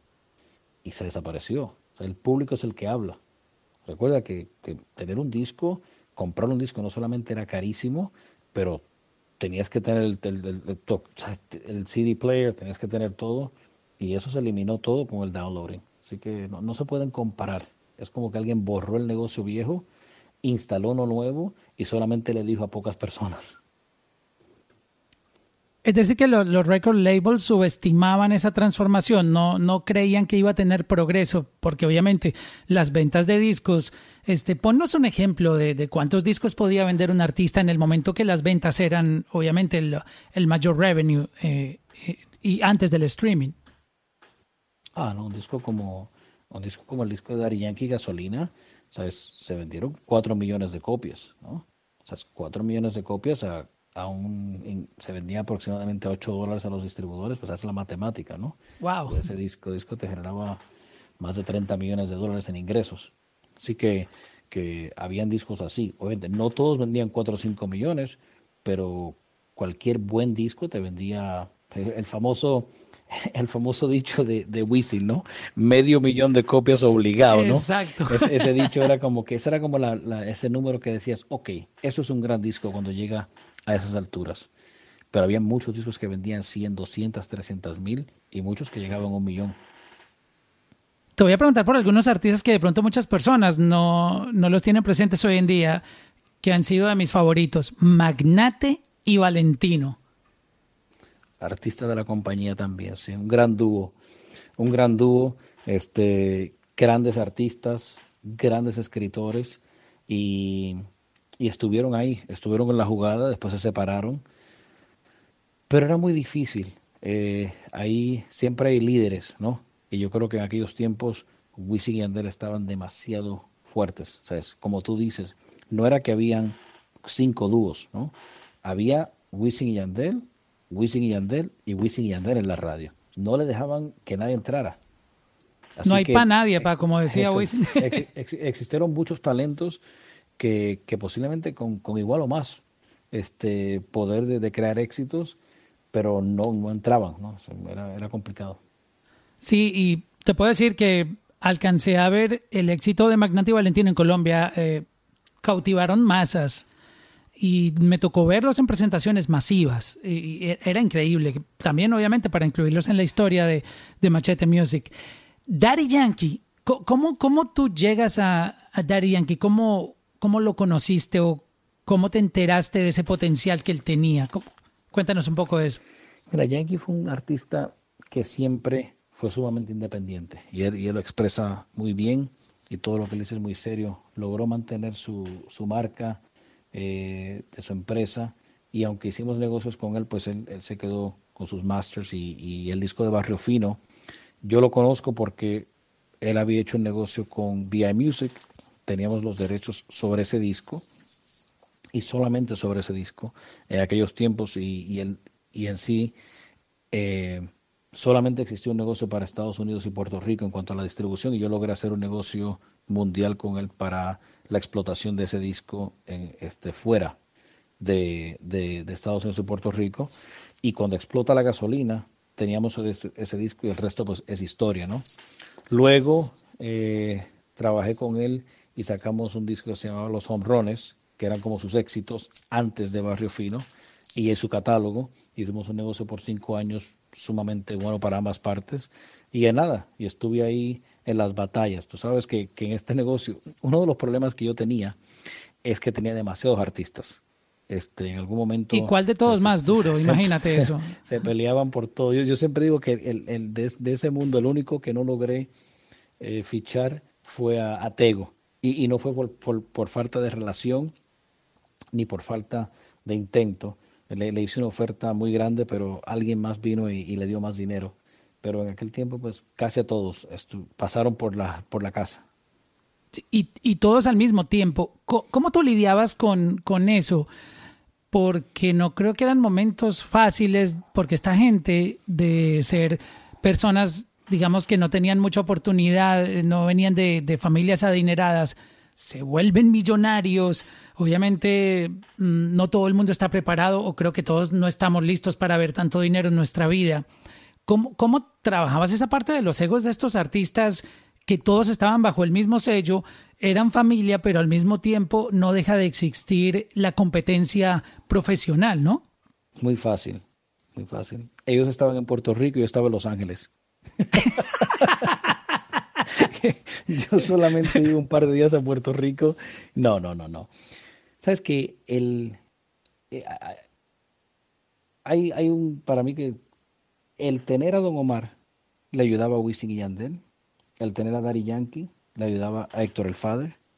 Había una energía en la compañía que la gente quería saber lo que estábamos sacando versus otras que solamente tenían uno o dos artistas y no estaban presentes. Es como que el dicho que el grande, el rico se hace más rico, ¿no? En ese sentido, porque tenías ya la entrada de la atención de todo el mundo. Yo no tenía que ir a la radio a pedir una cita, Yo, pues, y, no tanto en Colombia, porque en sí nunca fui a Colombia a hacer esto, pero tenía- teníamos nuestro lugar en la radio. Querían saber qué es lo que estábamos sacando. Y para mí que esa, yo le explicaba mucho a los artistas. Si te quieres ir a una compañía que no conozca del género, que no saben hablar tu lenguaje, éxito. Y, ahí es donde empieza a derrumbarse el género en sí. En, el- caso de, y y la razón por que yo me retiro y, me, y empiezo a hacer otros, otros eh, empiezo en la música mexicana con Universal y digo, ya esto ya en sí se ha dañado, es que entraron las compañías americanas a sobrepagar por los artistas. Tego fue uno que firmó con Atlantic y yo no sé lo que pasó en esa relación, pero sabemos que a Tego pues no le fue muy bien después de sus primeros éxitos. Y, y lo que tenía él que haber hecho es quedarse, para mí, con Elías en White Lion y seguir trabajando de esa forma simplemente hacer una distribución sobre su producto, pero eso ya pasó. En otros casos yo perdí, per- yo perdí a, a Yankee internamente dentro de Universal, porque vino Jimmy Iovine y lo firma Interscope. Yo le había hecho una oferta a Yankee en aquellos tiempos, creo que era como de, no sé, creo que eran 3.5, 4 millones de dólares, y viene Jimmy Iovine y le ofreció casi 10 millones. Entonces, Daddy Yankee hizo lo correcto para su carrera, para su familia, y tomó el dinero. Pero yo sabía que nadie podía lidiar con estos artistas. De la misma forma que yo no me puedo mañana y asumir que puedo trabajar con un artista de música country, ¿ok? O hasta de hip hop americano, es un, es- hay, tienes que tener química. Y si no los entiendes, no los puedes ayudar. Y yo creo que muchos artistas tomaron decisiones por dinero y eso afectó al género y se estancó por un tiempo porque las radios se pararon de tocar, eh, los artistas se olvidaron de su esencia y luego volvieron, ¿no? Y volvieron con el, con, con el streaming, pero ahí hubieron muchas decisiones que para mí que le afect- afectaron al género en algún momento. Y estamos hablando que son negocios de mucho dinero. eh, Es gente que no tenía dinero. ¿Tú, tú, tú los conociste sin, sin nada o ya está? Bueno, algunos los comentaste que ya estaban como que operando a su manera y entendían bien porque eran dueños de sus masters y monetizaban. Pero hay, hay algunos que básicamente vienen de la nada. No, la mayoría, la mayoría no, era, era un mundo nuevo. Para mí que era mucho dinero muy rápido, ¿no? Mucho dinero muy rápido. Y, y no hicieron, algunos han logrado expandir sus negocios, han, han invertido en real estate y en otras áreas de, de- de negocios para mantenerse y buscar un balance de su portfolio. Otros no, hoy están sin lana y llegaron a ver, a ver muchos millones en sus cuentas. Wow. Terminando el capítulo con Daddy Yankee, el álbum Barrio Fino estuvo por un tiempo ausente de streaming. ¿Qué pasó con ese álbum? Porque es, de los álbumes más grandes en la historia del reggaetón y pues nos perdimos un tiempo en, en streaming de tenerlo. Eh, ¿Tú sabes qué pasaría con ese álbum? Obviamente ya está disponible en todos los servicios de streaming. Fíjate que es muy buena pregunta. Como te comenté, nosotros tuvimos los derechos, creo que fue por cinco años ese disco, y luego se regresó a, a- a Raymond, que es su empresa, y, sé que él estuvo buscando muchas opciones de distribución. Sé que estuvo fuera de circulación y no hace sentido para mí. Eso lo tienen que haber arreglado de una. Eh, no creo que fue por problemas legales o de derechos, pero no te puedo contestar esa pregunta porque ya yo no estaba en la jugada. Sí, pero eh, varios meses. Yo recuerdo que buscaba gasolina y no, no aparecía, o, o el álbum, que es uno de mis favoritos eh, para recordar canciones. En este álbum viene esta canción, que es La Gasolina. Muchísimas otras que me gustaban también de, de Daddy Yankee, de este álbum King Daddy. Salud y Vida. Estos son éxitos que sonaron en Colombia. No sé si Salud y Vida eh, aquí en Estados Unidos fue dura, pero en Colombia esto era un, un himno, Gustavo. No, al disco lo conozco, lo conozco muy bien, créeme. Este, pero tu- tuvo canciones muy fuertes aquí en la radio ese disco. Pasando a otro tema, Héctor El Fader, una de las grandes leyendas de, de la música, este, lastimosamente esta nueva generación mm, solo escucha historias porque él no, no volvió a lanzar música hace mucho tiempo porque se retiró. Pero yo les puedo decir que para nosotros Héctor El Fader era como, como hoy en día ven a Bad Bunny. Tú sabes, obviamente guardando las proporciones porque son épocas diferentes y personalidades distintas, pero Héctor era, era un, eh, era como, como ver la persona más innovadora, más eh, eh, excéntrica en el género, porque él tenía esa cultura del reggaetón de la calle muy bien impregnada. Obviamente él viene de ahí. Y, y las ideas que él tenía como productor y, y- el sonido que hacía era, era increíble. De Héctor uno no sabía qué esperar porque siempre salía con algo nuevo. Y lo comparó con Bad Bunny porque Bad Bunny siempre está sorprendiendo con algo. Y Héctor tenía esa, esa carta que, que nadie sabía con qué iba a salir y siempre la rompía. Tremendo, eh, tremendo personaje. Yo creo que en las mismas canciones hay una canción donde él dice, yo no soy el más que canta o el más que entona, pero yo soy el más que sabe de esto. ¿no? Un dicho que él dice en una canción y que era muy real, porque Héctor siempre decía, yo no soy el más que canta, pero eh, yo sé descubrir talento y fue instrumental en, en el desarrollo de Don Omar este, y, de, empujar para de muchos más.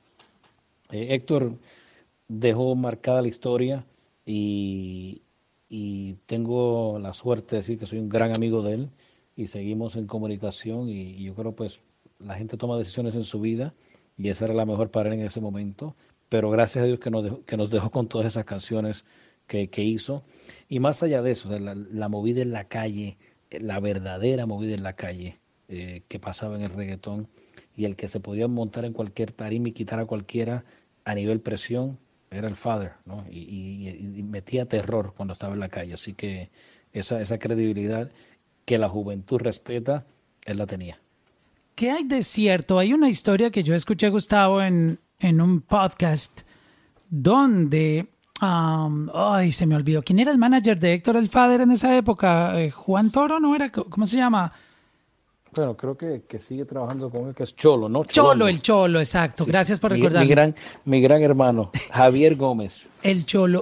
Imagínate que él estaba contando en una entrevista que yo me vi hace poco. eh, él no habla mucho en entrevistas, pero concedió una y contó que Héctor el Father era el único reggaetonero que estaba firmado por dos record labels, que estaba firmado por Jay-Z eh, en, en Rock Nation, pero al mismo tiempo con, con Universal. Y él contó la historia de cómo sucedió ese negocio y fue que se reunió en Nueva York con, con Jay-Z y con Héctor el y eh, fue Héctor el Fader a reunirse con Jay-Z y que ambos llamaron cada uno como que a su contacto en Universal. eh, no sé si tú te enteraste de eso, si, si sea cierto lo que pasó, pero él contó que fue por una llamada de Jay-Z y Héctor el Fader al mismo tiempo, donde pusieron dos ejecutivos de, de Universal. Como Jay-Z tenía un contrato con Universal, pero al mismo tiempo tenía su record label Rock Nation, este, lograron hacer algo que, que nunca se había visto en la industria y es que un artista esté firmado por dos record labels.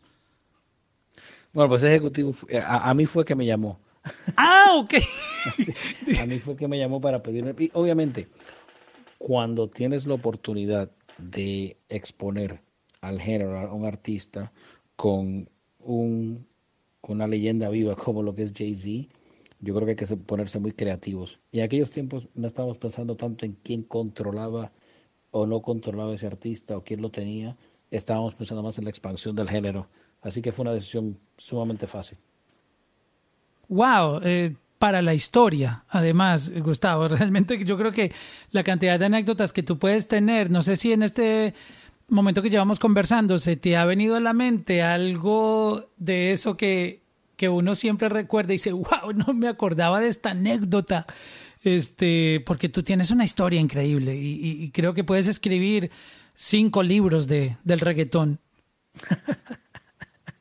Pero hay, hay, hay muchas que no se pueden ni contar, así que posiblemente terminen en un libro algún día, ¿no? Pero hay, hay, hay, hay muchas cosas de la calle extremadamente interesantes de cómo se desarrollaban los artistas y cómo iban eh, entrando, ¿no? Eh, Es, es, hay, hay muchas partes complicadas del negocio también que, que tampoco no es tan fácil divulgarlas, pero hay, muchas cosas buenas y, y nada, de, de todo. sí, Puedes hablar desde cuando en el 2005 nos tomamos el desafío junto a, Eddie Orjuela, que he trabajado siempre muy cerca con él, de hacer el primer concierto de reggaetón aquí, ¿no?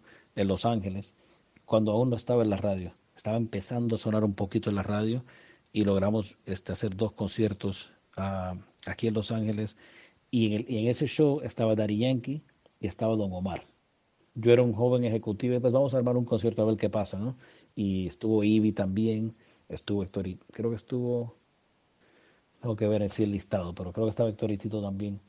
Y creo que perdí 10 años de vida en la pelea de quién iba a cerrar el show Wow. o Don Omar o Daddy Yankee. Es una pelea a morir. Que ni, que créeme que, que casi cancelo. Digo, mejor ni lo hacemos. Así que finalmente, después de muchas peleas, pues un día lo cerró Yankee y otro día lo cerró Don Omar y, y todo el mundo relativamente contentos. Pero, ¿sabes? Era- era- eran batallas. Imagínate teniendo ambos artistas en la misma casa y tener que tener esas peleas, pues eran, eran muy interesantes.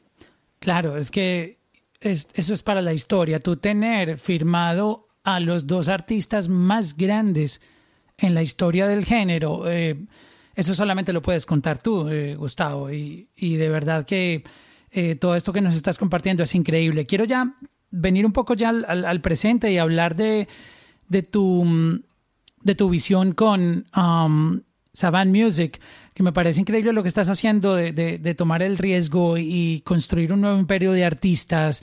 Este, mm, ¿cómo, ¿Cómo está funcionando hoy en día? Cuéntanos un poco de la compañía. Eh, sí, está ubicada en, en Los Ángeles, tengo entendido. Sí, estamos en Los Ángeles. Bueno, ahora mismo estamos ubicados en nuestras casas, pero hasta, hasta COVID estuvimos en una oficina en Los Ángeles, la cual este, estamos ahora buscando para abrirla de nuevo en un futuro muy cercano. Pero sí estamos radicando la mayoría del equipo aquí desde Los Ángeles, pero como está la tecnología, técnicamente la gente puede estar donde quiera, ¿no? Eso es todo ha cambiado hoy día. Y, y la compañía es diferente. Tenemos artistas, tenemos un grupo de Israel que, que Jaime trajo a la compañía que se llama Static and Benel, que y ahora tenemos un tema muy fuerte que aún no rompe por, por estas áreas, que se llama Shake Your Boom Boom, que está explotando en Italia, está explotando en Francia, en Rusia, en Japón, y, este, y ahora voy a hacer un, un- remix en español de esa canción con Chesca y con un chico colombiano que se llama Bless, que está muy fuerte, este, que va a aparecer en esa canción también. Así que eh, la meta mía hoy día en, en lo, yo, yo creo que el mundo es más pequeño que nunca. La difusión de la música es muy rápida y, lo que yo estoy soñando es, es unir artistas de todo el mundo. Israel con Francia, Francia con Colombia, México con Rusia. Así que tenemos un... un- eh, y, y por ahí estoy también en el proceso de, de presentar un género nuevo que se llama clack, que es un sonido que mezcla la música de banda mexicana este, con, con hip hop. Y, Oh, eh, eso, eso está, no sé si tiene que ver un poquito para imaginárnoslo sonoramente con la onda de Natanael Cano. Exactamente, es algo así, lo único que el, el show en particular que yo quiero montar es un show que tenga más aspectos en vivo, ¿no?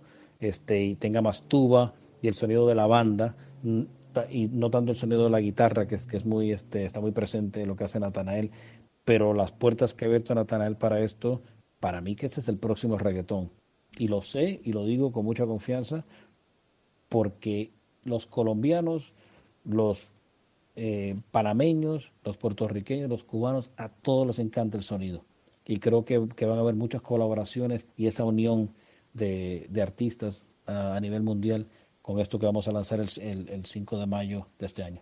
Completamente de acuerdo contigo, Gustavo. Creo que ahí es, ese es el nuevo, el, nuevo trending que viene con el reggaetón y se va a quedar mucho rato. Creo que va a ser, para mí, esa va a ser la evolución del regional mexicano que tanto ha esperado que esta nueva generación de artistas puedan internacionalizarse mucho más, porque tú sabes, lo regional significa regional, como que es el sonido, es como hablar del vallenato en Colombia, es difícil que, que, que se internacionalice porque es muy, muy de la raíz, pero cuando se fusiona, que fue lo que hizo Carlos Vives, mira lo que pasa, se lo lleva para el mundo entero. Y creo que al regional mexicano le faltaba ese toquecito para poder internacionalizarse. Ahí, bien, lo, lo vamos a estar presentando este, próximamente. Ya empezamos a hablar con Spotify, con Apple y, y esperamos tener el primero EP, seis temas que salen el, 6 de, de- de- de- el 5 de mayo. Hay otra artista tuya que, que me encanta muchísimo y es Mary Monti. ¿La pronuncié bien o, o Sí, sí, Mary Monty. Sí, Mary Monty? sí. Que además de que es hermosa, pero es muy talentosa. O sea, tiene todo el package que llaman, ¿no?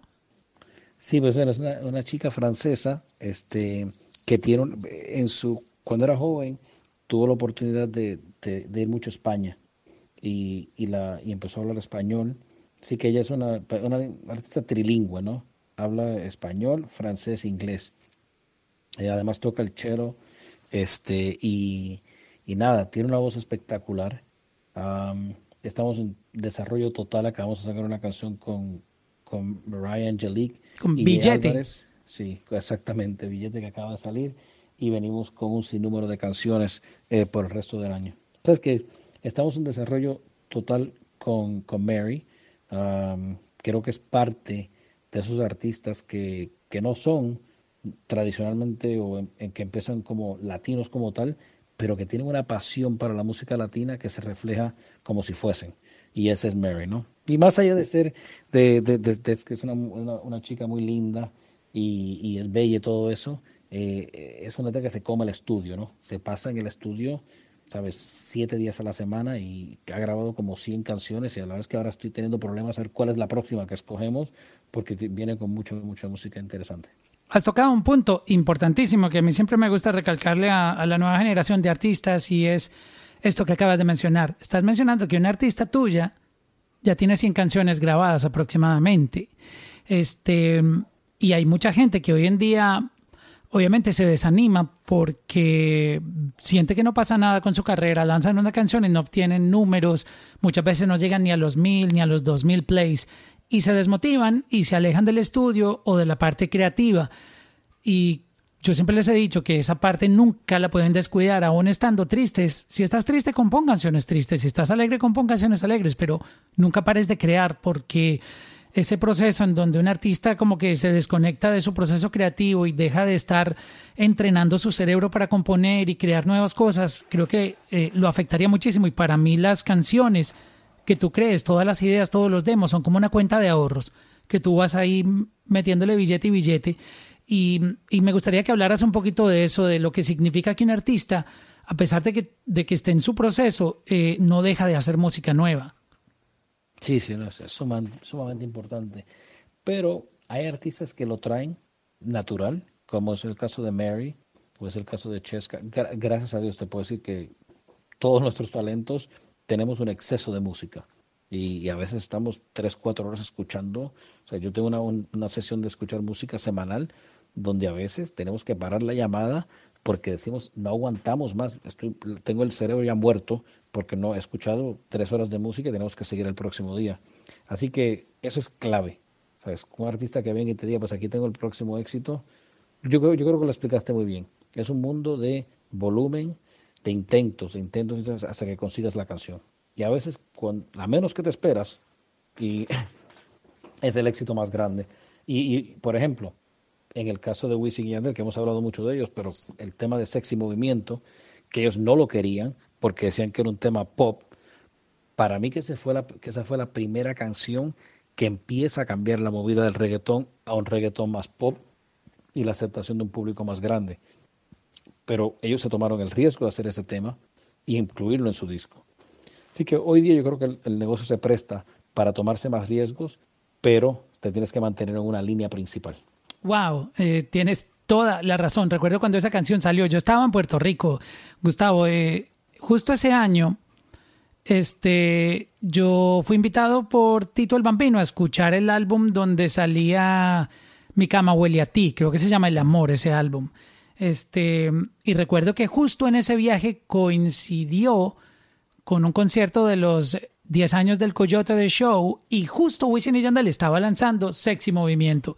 Y esa canción me acuerda mucho de Puerto Rico y cuando la escuchábamos sentíamos lo mismo. Yo, y entiendo lo que tú dices que Wisin te contó porque realmente eso no se oía reggaetón, eso se oía como música electrónica, como pop, como, como que nada que tuviera que ver con lo que llamaban el dembow del reggaetón. Y sí, sí es cierto que esa canción empezó a influir en, en sonidos. Creo que luego vino este Yadiel con este Mi Fashion Girl. No sé si. Mm, Sí, sí, claro. Exacto, que esa canción es de esa misma onda. Y Daddy Yankee tuvo también luego eh, Pose. Y empiezan a aparecer como canciones con sonidos diferentes del reggaetón. Sí, no, de ahí, después escuchas muchos de los discos de Wisin y Yandel Records, muchos empezaron a incorporar ese sonido. Pero cuando compartas con Wisin le puedes decir que él me peleó hasta el final, que él no quería que esa canción saliera para la radio porque no tenía nada que ver con, con, la- con el movimiento. Y yo le dije, esa es la canción que me va a permitir a mí sonar en estaciones que no quieren sonar el reggaetón, que, está, que tiene demasiado mucho dembow y lo, y lo convencimos, ¿no? Y la- ahí está la historia, pero fue una batalla convencerlo y abrirle los ojos, ¿no? Por más, los artistas tienden a quedarse en su mundo y se olvidan de que hay otros. Y, y nuestra labor es abrir esas puertas. Voy a abrir para que la gente te haga un par de preguntas antes de, cerrar, eh, Gustavo, si quisieras compartir un poquitito con la audiencia. Entonces, eh, quienes tengan alguna pregunta que le quieran hacer a, Gustavo, pueden pedir la, mano, levanten la manito ahí abajo y me dejan saber para llamarlos aquí al, al stage de speakers. Y antes, pues les quiero recordar que no se les olvide seguir Latino Gang, eh, la casita verde que ven aquí arribita, donde está el título de este room. Eh, ahí está la casita que le dan tap y los va a llevar al club Latino Gang y le dan follow porque aquí vamos a estar teniendo siempre unos uh, rooms y unas charlas bien, bien interesantes. Este, y también les quiero eh, recordar que le pueden hacer screenshot aquí al, al, room y lo comparten en social media. Pueden copiar a, a, Gustavo. Su Instagram es Gustavo López Music. Este me taguean a mí también, arroba Mauro Londono, este, y me, me dejan saber. Entonces, vayan preparando sus preguntas. Quisiera preguntarte por, antes de ir con las personas, eh, por el futuro, este, está apareciendo el NFT. ¿Tú, ¿Tú cómo ves esto del NFT? Sumamente interesante, sumamente interesante este, este producto, el que esté en esta llamada y, no, sepa lo que es NFT, les recomiendo que se empapen de eso. Es una extensión de lo que está pasando en el mundo de los juegos, sea Fortnite o sea eh, Roblox eh, o cualquiera de estos juegos donde, donde los, niños están tan metidos. Eh, básicamente es una oportunidad para que el, imagínate que es una camiseta, ¿no? Cuando un, una camiseta digital, el logo del artista digital, cuando un fanático ama un artista y puede tener parte de ese artista en una forma digital y que tenga eh, esa protección de que sabes que solamente existen 30 camisetas o 30 logos de estos, están pagando unos números absurdos por, por poder decir yo soy dueño de eso. Creo que se va a convertir en otra extensión de nuestro negocio de ingresos. Uh, está muy aún en pañales, pero creciendo muy grandemente. Y, y, créeme que las últimas dos semanas he estado estudiando mucho el modelo. Hay mucho que leer, mucho que aprender, pero creo que es, que es otra, otra faceta de, de lo que viene siendo cómo un artista puede generar dinero y expandir su, expandir su marca este, utilizando ese, mundo de NFTs ya muchos artistas, eh, Kings of Leon, lanzaron ya un álbum a través de NFTs. Ozuna hizo una colaboración el eh, sábado pasado con Alec Monopoly en Art Grill, en, un, en una plataforma de, NFT, y mm, están pasando cosas. Viene una con, con Nicky Jam también. Creo que hay un, una oportunidad grandísima y algo que, que yo he visto, por lo que he averiguado con el NFT, Gustavo, es que no necesariamente va ligado a tu fama. Puede que un artista famoso logre hacer cosas muy grandes, obviamente, pero han habido personas que no tienen una fama y un reconocimiento que han ganado millones vendiendo obras ahí. Sí, es un mundo nuevo, interesante, y, pero creo que aún hay mucho que, que descubrir, ¿no? Yo creo que no, no todo lo que la gente escribe es cierto. Para mí que está un poquito está exagerado a veces, lo siento, pero quién sabe, ¿no? Eh, pero no me sorprendería. Si miras las plataformas, lo, que están pagando los niños por una camiseta para un, para un personaje virtual, pagan hasta 800 dólares por, tener una camiseta única en un, algo que, ne, que ni existe físicamente. Así que es, es, otro mundo, es otro mundo y nos tenemos que, tenemos que estudiarlo, entenderlo, vivirlo y saber de que está aquí y, no, y va a seguir aquí. ¿Cómo un artista se pone en tu radar hoy en día con tanta saturación? Eh, te voy a poner un caso. No sé si has escuchado a Nati Peluso. Claro que sí. Me encanta. Esa mujer sí que sabe jugarse por otra esquina muy distinta. Este, ese tipo de, de apariciones sorpresas con sonidos que uno no espera escuchar, con gente que está como yéndose por otra carretera, es lo que más activa eh, el oído de una persona como tú que puede firmar artistas. Yo creo que, que, son varios, varios aspectos del artista. Um, yo, yo busco en un artista alguien que, que, tenga ganas, unas ganas, que tenga más ganas que yo de estar arriba. Eso es lo que yo busco. Que yo diga, oh, este sí que quiere ganar, ¿no? Eh, lo mencionaste anteriormente, tener una o dos canciones, por más buenas que sean, si no hay un artista que quiera ganar, es muy difícil trabajar con ellos. Buscamos sonidos diferentes, um, géneros nuevos, fusiones. Para mí que las fusiones musicales hoy día este, son críticas para el desarrollo de un artista y, y creo que si te das, si miras hoy día un artista como Bad Bunny, en sí no sabes con qué te va a sorprender mañana. Eh, y Balvin también, ¿no? Obviamente hacen sus reggaetones, pero de repente hacen unas colaboraciones que te quedas con la boca abierta. Y creo que Nati Peluso pues está haciendo eso muy bien, ¿no? Buscándose su, su, su nicho y expandiéndolo. Y después está Rosalía también con su con el flamenco y las cosas que ella hace, de ese, de ese, ese- sabor español que hace, que yo diría que desde Rocío Dúrcal, ¿no? No se siente un artista así de, de España y, y digo, digo eso con mucho cuidado, ¿eh? Porque hay, hay un sinnúmero de, de- de mujeres españolas que cantan bello, han tenido mucho éxito, pero que hayan penetrado de esa forma, no. Y, y es por- porque son diferentes. Yo creo que hay un, hay un factor ahí de, de ser diferentes que, que, que gusta muchísimo. Gustavo, me acabo de dar cuenta que como tú entraste primero al room, tú eres el moderador y yo por eso no tengo acceso como a ver quién pide la mano, que- porque yo decía así- que, así que- ¿qué, ay, no, qué pues- pasa aquí en mi pantalla que no veo en el screen que alguien pide la mano para hablar, pero yo creo que tú sí lo estás viendo en tu en tu iPhone. Perfecto. Entonces- Así que, pero no, no, no, no- te contesté la pregunta que me dice cómo un artista se acerca a mí. Ay, de- eh, Mira, disculpa, verdad. Es fácil. o sea, es- no- tenemos un equipo de AR y, y hacemos análisis de los artistas. El email mío es glopez at sabamusic.com y, y siempre bienvenidos las, las propuestas. No te miento, me llegan sabes, docenas de propuestas cada, cada semana o cada mes y hay que ser este, selectivo, pero de ahí, de, de, una, de una llamada así, fue que conocí a Luni y, y se abrieron muchas puertas, así que uno nunca sabe dónde va a estar el próximo talento. ¿Qué Wow. quieres? Para, para, la, para poder estar aquí, ahí veo que hay como unas seis manitas. ¿Puedo escoger desde arriba o cómo Sí, prefieres que lo haga? exacto. Tú, tú le das clic ahí a, a la persona que quieres eh, incluir le- y, y le das invite to uh, speaker. Ahora, ahora, el- ahora el moderador soy Ahora- yo. sí, no, Ahora es que tú eres el el- tú eres el Todas las moderador. preguntas que tú quieras, ¿ok? Tú eres- Aquí va Germán. A- adelante, Germán Huertas. Um, pero tienes que... Eso, ya está Germán ahí.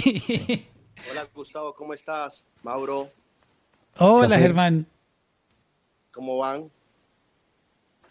Muy bien. Bueno Gustavo, eh, un honor estar contigo. Eh, de verdad agradezco eh, la charla, lo que nos has enseñado. Eh, siento que ha sido bastante nutrido para, todo, para toda la sala. Y bueno, mi pregunta muy básica. Eh, ¿Cómo Gustavo o el equipo de Gustavo se puede fusionar con otros sellos emergentes que estén saliendo con nuevos talentos, con nuevos ritmos, con, nuevo, con nuevas especialidades? ¿Cómo hacemos para, para poder hacer una fusión con ustedes?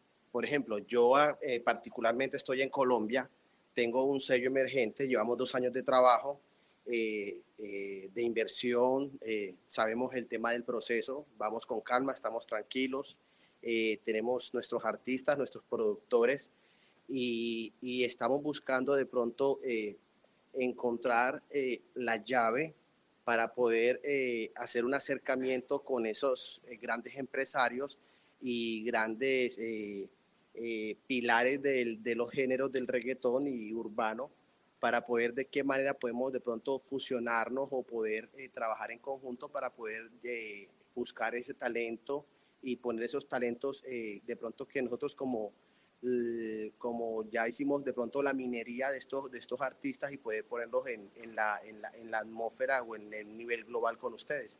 ¿Cómo podría de pronto generar esa fusión? Pues mira, do- dos cosas. Uno es que en, en Saban directamente estoy actualmente analizando posibles eh, mancuernas, sociedades con, con otros sellos. No fue el modelo con el cual arrancamos, porque estamos muy enfocados en los artistas y seguimos en ese enfoque, pero sí estamos haci- haciendo este, algunas inversiones eh, con sellos que estén en desarrollo, que ya tengan un poquito ya de, de tracción, ¿no? Y que tengan ahí, que han, que han empezado a hacer ruido. Sí, con, con mucho gusto puedo este, ver la propuesta musical, lo que traen, y, y también, pues, si, si no es con Saban, pues gracias a Dios que tengo contactos acá para, para que gente con, con las cuales te puedas sentar y, y ofrecerle la compañía. Así que sociedades son claves. Te, te aplaudo de que estés buscando crecer esa forma y es cuestión de, de- de buscar el, el socio correcto. Pero con gusto te puedo ayudar en esa área. Si no es con nosotros, por lo menos conectarte con varias personas que estén buscando socios en Colombia o en otras partes del mundo. Gracias, Gustavo. Gracias, Mauro. Un abrazo a todos. No, Germán, muchas gracias. Eh, Gustavo, si quieres invita a otro, que tú eres el, el Aquí patrón. está, aquí está Hex, Hex One. Sí, sí, muy buenas tardes. Bienvenido. ¿Cómo están? Ah, muchas gracias a Mauro y Gustavo. Y yo soy lo que yo soy esa fusión. Ah, acabo, tengo una historia ah, muy breve. Ah, eh, acabo de encontrar un artista que fue encontrado como por Shaggy. La historia va, si no la conocen, que un muchacho como yo sobre Napster subió la canción de Shaggy y la encontraron porque Shaggy es local, yo soy de Los Ángeles y acabo de encontrar un artista, ah, encontré la song ah, sobre el internet y, y yo me dedico a, a promover música y eventos y tengo todo listo ah, y nomás estoy ready para, para la, la señal. Disculpa, pero ¿y cu- cuál es, cuál es tu pregunta exactamente? ¿Cómo, cómo logras eso? La pregunta es que acabo de registrar mi ah, LLC, ah, el Pops Only, y la necesito guidance ah, para el the next step y quisiera discutir en, en privado las ideas y las conexiones que tengo, que hemos trabajado en Los Ángeles más de 15 años. Muchas gracias, Héctor. Acabé de hablar. Bueno, si quieres envíame un email, este, si lo puedes hacer hoy, porque lo que lea hoy es lo que voy a enfocar sobre esto, pero solamente hay un problema, que ahora tengo un socio que se llama Mauro, así que tenemos que compartir todo con él. Claro, yo, yo hago un peaje aquí, yo voy con el 10 de todos los negocios que salgan aquí. Ya todo el mundo lo sabe y por eso están aquí en el room. Eh, eh, aplican condiciones y restricciones aquí. Mauro, Mauro, Mauro, ah, yo tomé la oferta, yo tomé el proyecto ah, ah, humildemente. Ah, vamos trabajando con el artista, todo va bien. Ah, para un DJ de Los Ángeles, ese es su, su sueño y quisiera compartirlo con los demás también. Ah, eh, Gustavo, te acabo de mandar mi email. Perfecto. Oye, Gustavo, eh, yo tengo un, un room que hice como experimento hace poco, eh, lo he hecho en dos oportunidades, que se llama Reacción a los primeros 30 segundos de tu canción. Y en una oportunidad tuve a Johnny Atela, que es de After Club de Universal, y en, ah, en el otro tuve a Eliezer eh, de BMG, este, y oímos unas canciones, no te imaginas. Yo, yo quisiera compartirte a ti ese, ese link. Hay una música, no- este talento que hay afuera, Gustavo, es, es impresionante. A, veces hay mejor talento afuera que lo que está ahora pegado. Estoy de acuerdo. Estoy muy de acuerdo y, y, es que hay que escucharlo todo, ¿no? O lo más que se pueda, porque uno nunca sabe dónde va a salir el, el próximo éxito mundial o el próximo talento. Eh, Así como, ah, go ahead, Mauro. no, eh, dale. eh, Sí, lo, ah, e- exactamente. Ah, yo quisiera darles el ejemplo porque he estado estudiando el Clubhouse y el ah, Twitch. Tengo la canción en el Twitch. Ya llevo más de dos años en Twitch. So, ahorita está muy grande, pero todavía soy behind the scenes porque yo sé dónde, para dónde vamos. So, aquí está un ejemplo, cómo se presenta. Ahí vamos. popsonly.com. Ay, I'm muy atrás. Tune into DJ Frenzen. Girl, you had my heart there for always, always. DJ Frenzen it's like a new day, new day. Boom. Ay, I'm muy atrás. Oh, maybe one I'm Maybe, baby, baby, one I'm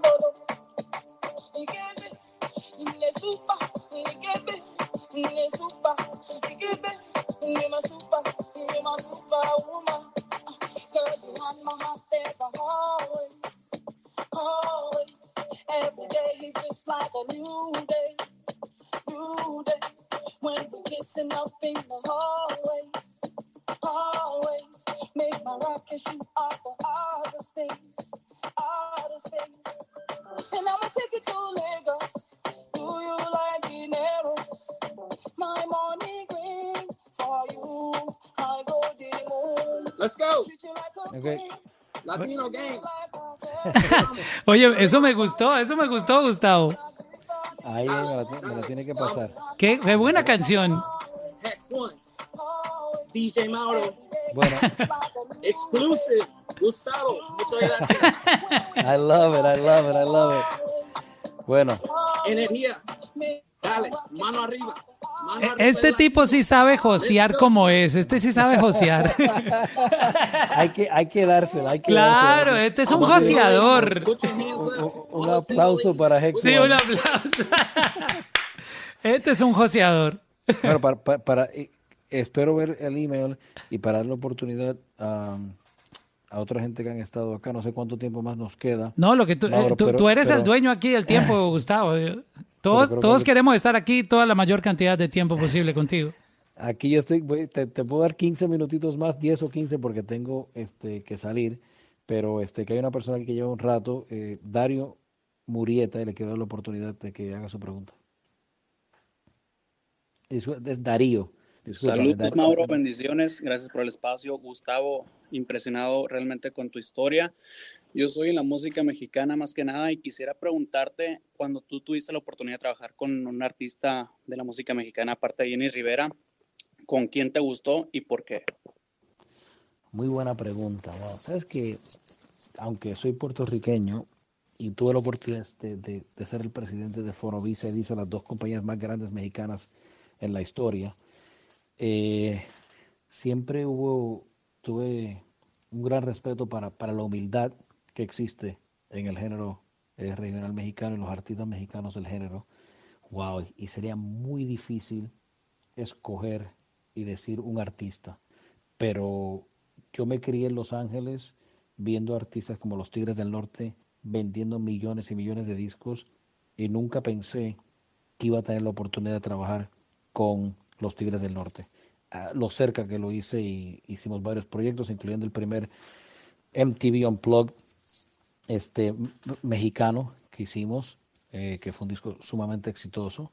Eh, y la verdad es que eh, el respeto que le tengo a, a esa, a, ese, a ese grupo, a esa banda, a, Jorge Hernández y, a sus hermanos, es, es increíble. Así que, pero hay, hay tantos que sería un, un crimen este, empezar a mencionar nombres. Pero para mí más que hay, hay, hay mucha gente, mucha gente muy buena, sana, que crean música increíble y, y si mañana me dicen solamente puedes trabajar música mexicana, lo haría eh, de una, porque la verdad es que me encanta y, y- y lo quiero seguir haciendo y de ahí sale el interés mío de, de apoyar talentos nuevos con el género clack. Gracias a Darío por, por participar. Este, ¿Tienes algo para decir, Darío? No, no, no solamente el tiempo y la red. Gracias, gracias Darío por, por unirte. Este, Gustavo, tú sigues aceptando preguntas, tú eres el, el moderador. Aquí, estamos, un, aquí un, un- un par más, aquí está el, el- el caballero, creo que es Yomar Guance. Ahí está, ya me imagino entrando. Yomar, ¿cómo estás? Sí, ando por aquí. Saludos, Mauro y Gustavo, ¿cómo andan? todo, todo bien, bien, todo todo bien. Qué bueno, qué bueno. Este, oye, pues Gustavo y Mauro, pues, para que sepan un poco de mí, yo soy de Puerto Rico, ¿verdad? No, Este, no. sí, yo No, lo notamos, o sea, no, ese no, acento no. paisa de Medellín, de J No, no. Balvin. No, no, no, estoy- broma, es broma. Este, pues, este, pues de verdad quiero decir que me, me, me, parece su- sumamente impresionante la historia, ¿verdad? Este, de, de Gustavo y que, no- y que quería decir que no soy principiante conociendo la historia porque ayer tuve la oportunidad de hablar con Tony, creo que si no me equivoco es tu hermano Gustavo. Sí, sí, Este, sí. Pues tuve la oportunidad de hablar con él y también nos contó este, sobre un clubhouse que yo también tengo que se llama Hablando de Música. Estuvimos ahí compartiendo un poco de su historia y de la de él en la música. Y este, me dijo que hoy iban a estar aquí, así que estoy sumamente agradecido porque, porque ¿verdad? Pude estar la oportunidad de aprender con ustedes. Y, pues, ¿verdad? Refiriéndome a mi pregunta, ahora mismo yo soy eh, manejador, ¿verdad? De, de unos muchachos, que uno de ellos está ahí, se llama Geraldo. Y entonces estamos, em- y estamos empezando nuestro, nuestro propio, ¿verdad? Como que nu- nuestra propia este centro de distribución y nuestro propio, eh, bueno, ¿cómo, cómo le, cómo, cómo le puedo llamar? Este, no, ¿verdad? Nu- Nuestro propio record label. Y quería preguntarte que, ¿verdad? Para nosotros que estamos iniciando, ¿qué consejos tú nos das de cómo podemos escalar este, las escaleras más rápido y tal vez de qué habilidades o, notas podemos tener. Una pregunta bastante abierta que si la puede este, ¿verdad? elaborar sería suma- sumamente agradecido. Sí, yo creo que las puertas, las puertas que tienes abiertas para, para buscar un buen socio de distribución eh, son muchas. Creo que todo tiene que ver a, a qué nivel está la compañía, ¿no? Si es una compañía que creo que anteriormente eh, el, joven que habló de, Colombia, pero tiene una compañía que ya tiene dos años, tienen artistas. Yo creo que todo depende a qué nivel estés. Mi recomendación es que sigas haciendo lo más que puedas independientemente, mantener el control de tus masters, ser el dueño de tus obras o de las obras de tus talentos con quien estés invirtiendo tu tiempo, tu dinero y, y ir identificando socios claves, ¿no? Porque yo, yo no hoy día no es la compañía más grande la que te puede dar más apoyo.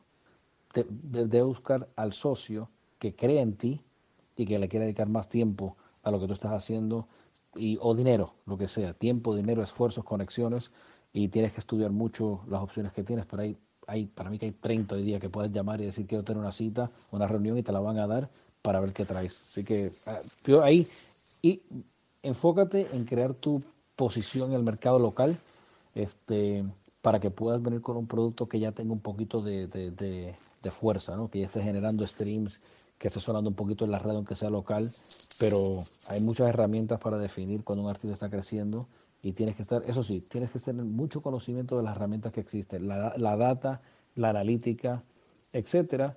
Y adentro de todo eso, si estás en el mundo urbano, tienes que trabajar con, con productores que sean innovadores y que tengan este, producciones ¿sabes? Que, que abran los ojos, ¿no? Así que eso es importante. Y innovar, innovar, innovar en los sonidos.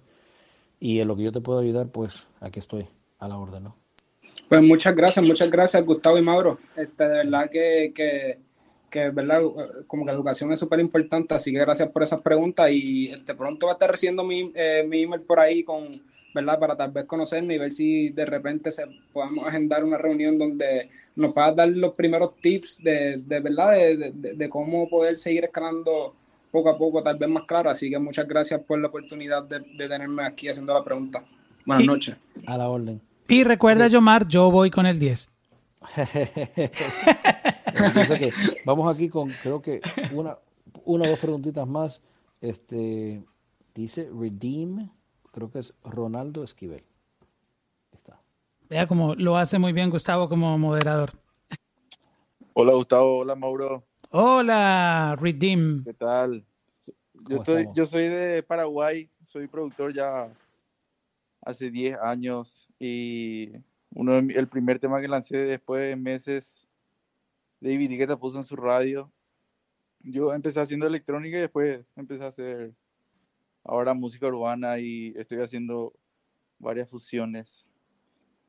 Y tengo un artista que, que descubrí y es algo súper innovador, aparte que lo que estamos haciendo es una mezcla, una fusión de varios estilos, mucha versatilidad. Y lo que tenía de, de pregunta es, ¿cómo un artista, así artista como nosotros, yo siendo su productor, eh, podemos comunicarnos a través de, del internet con, con personas como Gustavo, como vos, Gustavo? O sea, ¿cómo pensás que sería un mensaje eh, ideal para que pueda llamar la atención y puedas decidir eh, escuchar un, un tema que- que te mandamos, por ejemplo? Y, y- y- eh, mencionaste que eres productor. La pregunta que acabas de hacer, ¿te refieres a ti como productor o a un artista que estás intentando desarrollar y, y posiblemente Yo- firmar a otro nivel? Yo soy productor, escritor y cantante, o sea, hago música, soy productor, ponerle así como, como Sky, como Tiny.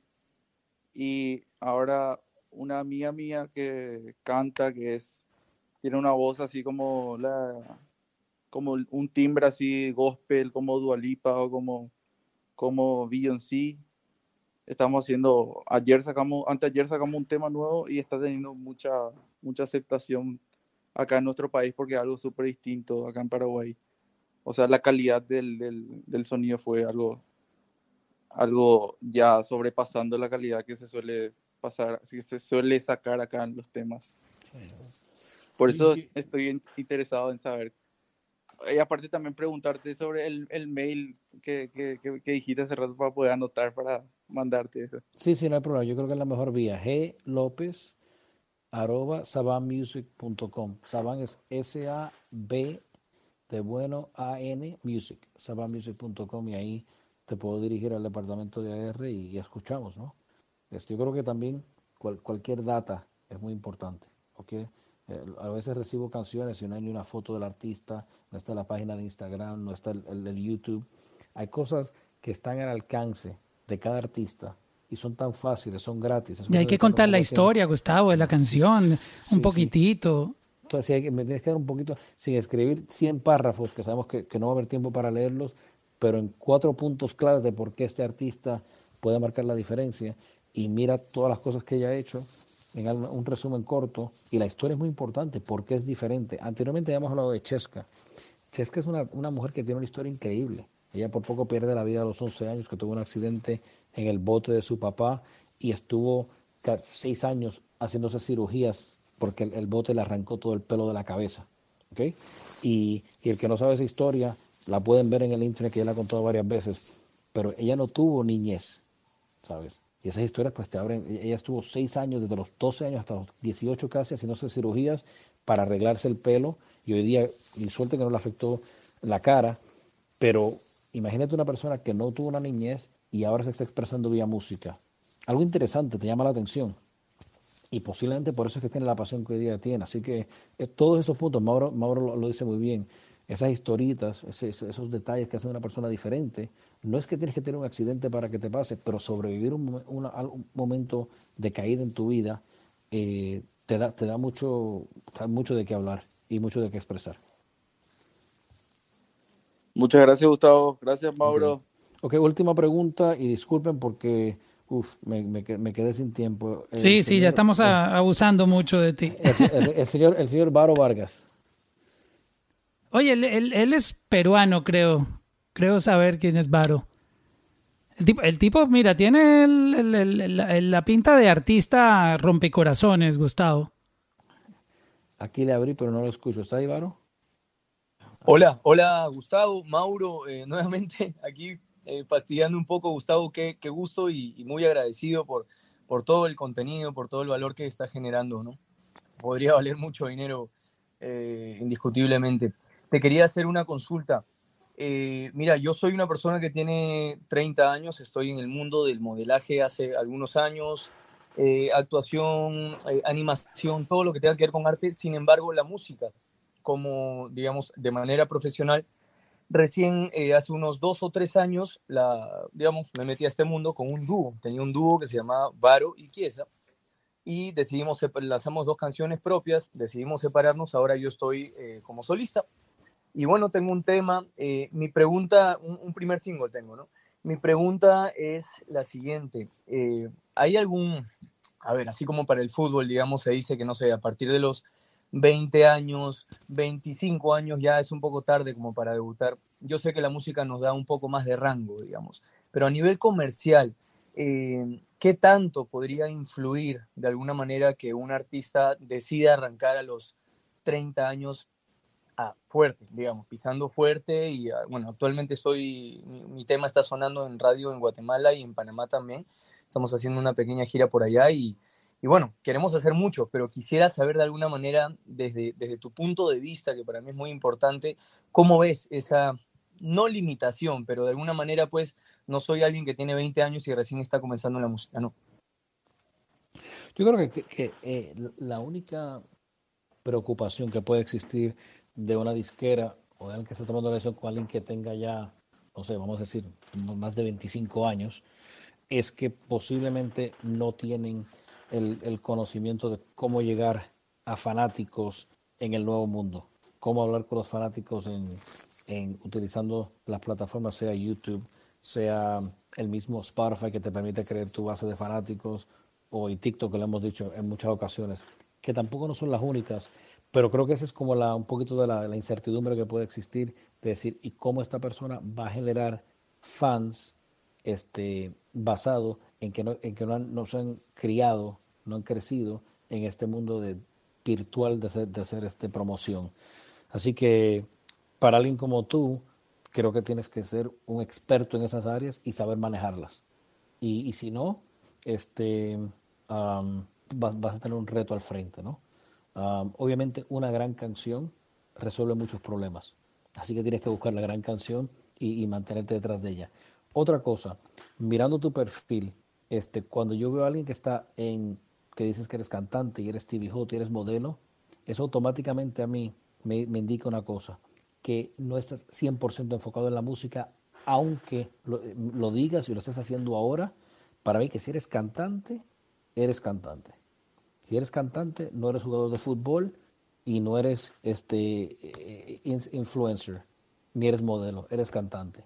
Y eso es una, una decisión que, hay que tomar y decir, eso es lo único que voy a hacer, porque si no, lo he vivido mucho donde eh, no quieres hacer tres cosas y no te quieres hacer tres y no haces ni media por estar tan dividido. Totalmente, totalmente. Justamente estoy en ese proceso, estoy en ese proceso de cambiar totalmente esa, esa imagen ¿no? hacia el tema del- de la música. Eh, Gustavo, quisiera aprovechar rapidísimo eh, para, bueno, me dices que tú eres puertorriqueño, no sé si tú estás radicando actualmente allá, no, ¿verdad? No, vi- vivo en Los Ángeles. Bueno, yo tengo, yo tengo una amiga que, bueno, vive allá, eh, es un talento, en realidad la vas a ver y, y no me vas a dejar mentir, eh, es un talento, es, es la versión mujer de Camilo. este, tiene mucho, mucho talento. Quisiera, bueno, además de, de enviarte mi canción que para que por ahí la puedas escuchar, eh, si es posible, enviarte también su perfil. Eh, ¿Puedo hacerlo a- al, Por al favor. mismo correo? que- Adelante, por favor, sí, claro que sí. ¿Cómo está en Spotify ella, Varo? Ella está como Macapo, Macapo Music. M-A-C-A-P-O. Ajá, Macapo. Oh, ya la vi. Ella, ella, sí, ella es puertorriqueña, además que es súper guapa, además es puertorriqueña, eh, mitad colombiana, peruana, bueno, es una mezcla súper, súper interesante. Y canta hermoso. Ok, Perfecto. que ya la tengo en Pues el, la- en el radar.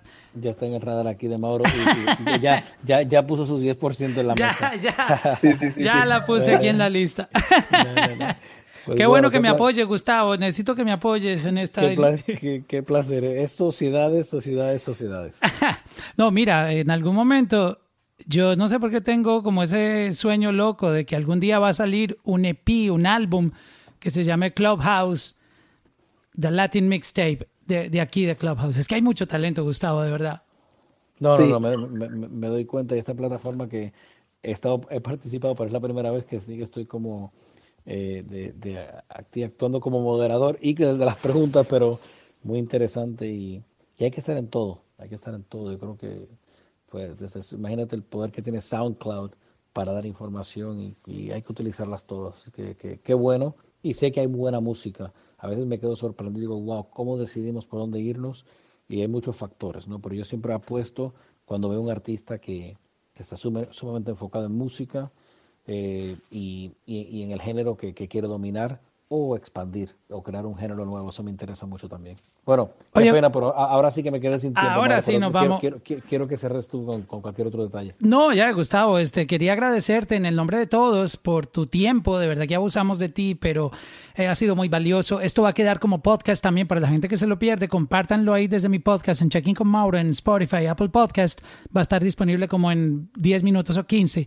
Quería agradecerte muchísimo, Gustavo, por tu tiempo. Eh, nunca había tenido la oportunidad de, de hablar contigo. Hemos intercambiado emails, pero de verdad que quedé encantado con tu manera de ser, con, con esa buena vibra que tú tienes. Y ya veo por qué eh, tienes el éxito que tienes y has hecho lo que has hecho este, con ese carisma también, aparte de, de- de tu joseo, de, de tu manera de trabajar tan inteligente y, y una persona tan que ha aportado tanto a, a la cultura y a la industria. Calle y calle y corbata. Calle y corbata, está bueno eso. Ok, un placer. Gracias a todos. Grandes preguntas. Y nada, deseándole a, a todos lo mejor. Eh, cuídense mucho. Y no olviden que esta noche hacemos historia con una artista muy joven, Chesca, que va a estar en Kimmel, en, en Live with Kimmel. Si, si por alguna razón eh, no está en, en- en una parte del mundo donde lo puedan ver, eh, pues obviamente va a estar en las redes desde esta noche. Y, es un, y le voy a decir algo, que es un espectáculo lo que van a ver a nivel visual. No es nada normal que han visto en un show de televisión eh, este, con, con la tecnología que se está utilizando esta noche para el show, junto a Offset y a De La Ghetto, un gran amigo de toda la vida que le tengo un respeto increíble, que me apoyó mucho con esta canción. Así que ahí estamos. ¿A qué hora sale el, el show, eh, Gustavo? 11 y 35 este, de Miami. Ok, estaré Eh, pendiente. Yo les voy a pasar imágenes también ahí por, por los stories para que las vean. Gustavo, un abrazo con mucho cariño, de verdad. Qué, qué excelente este material quedó para la historia. Un abrazo, cuídense todos. Ok, que tengan una feliz noche todos. Este, Igual. Gracias. Recuerden seguirme aquí en- Gracias, en. Clubhouse para los rooms que voy a tener. Latino Gang, sigan Latino Gang y el podcast que tiene todos los rooms que tenemos, incluyendo este que ya lo voy a subir, está disponible en Apple, Spotify, Amazon, Deezer, donde quiera que ustedes escuchen podcast. Que tengan una feliz noche. Este Gustavo, tú tienes que cerrar el room. Ahí los tres puntitos que dicen eh, están al, al- Adiós. Adiós, cier- cierra el room. Check in, check in, check in con Mauro. Check in, check in, check in con Mauro. Check in, check in, check in con Mauro. Check in,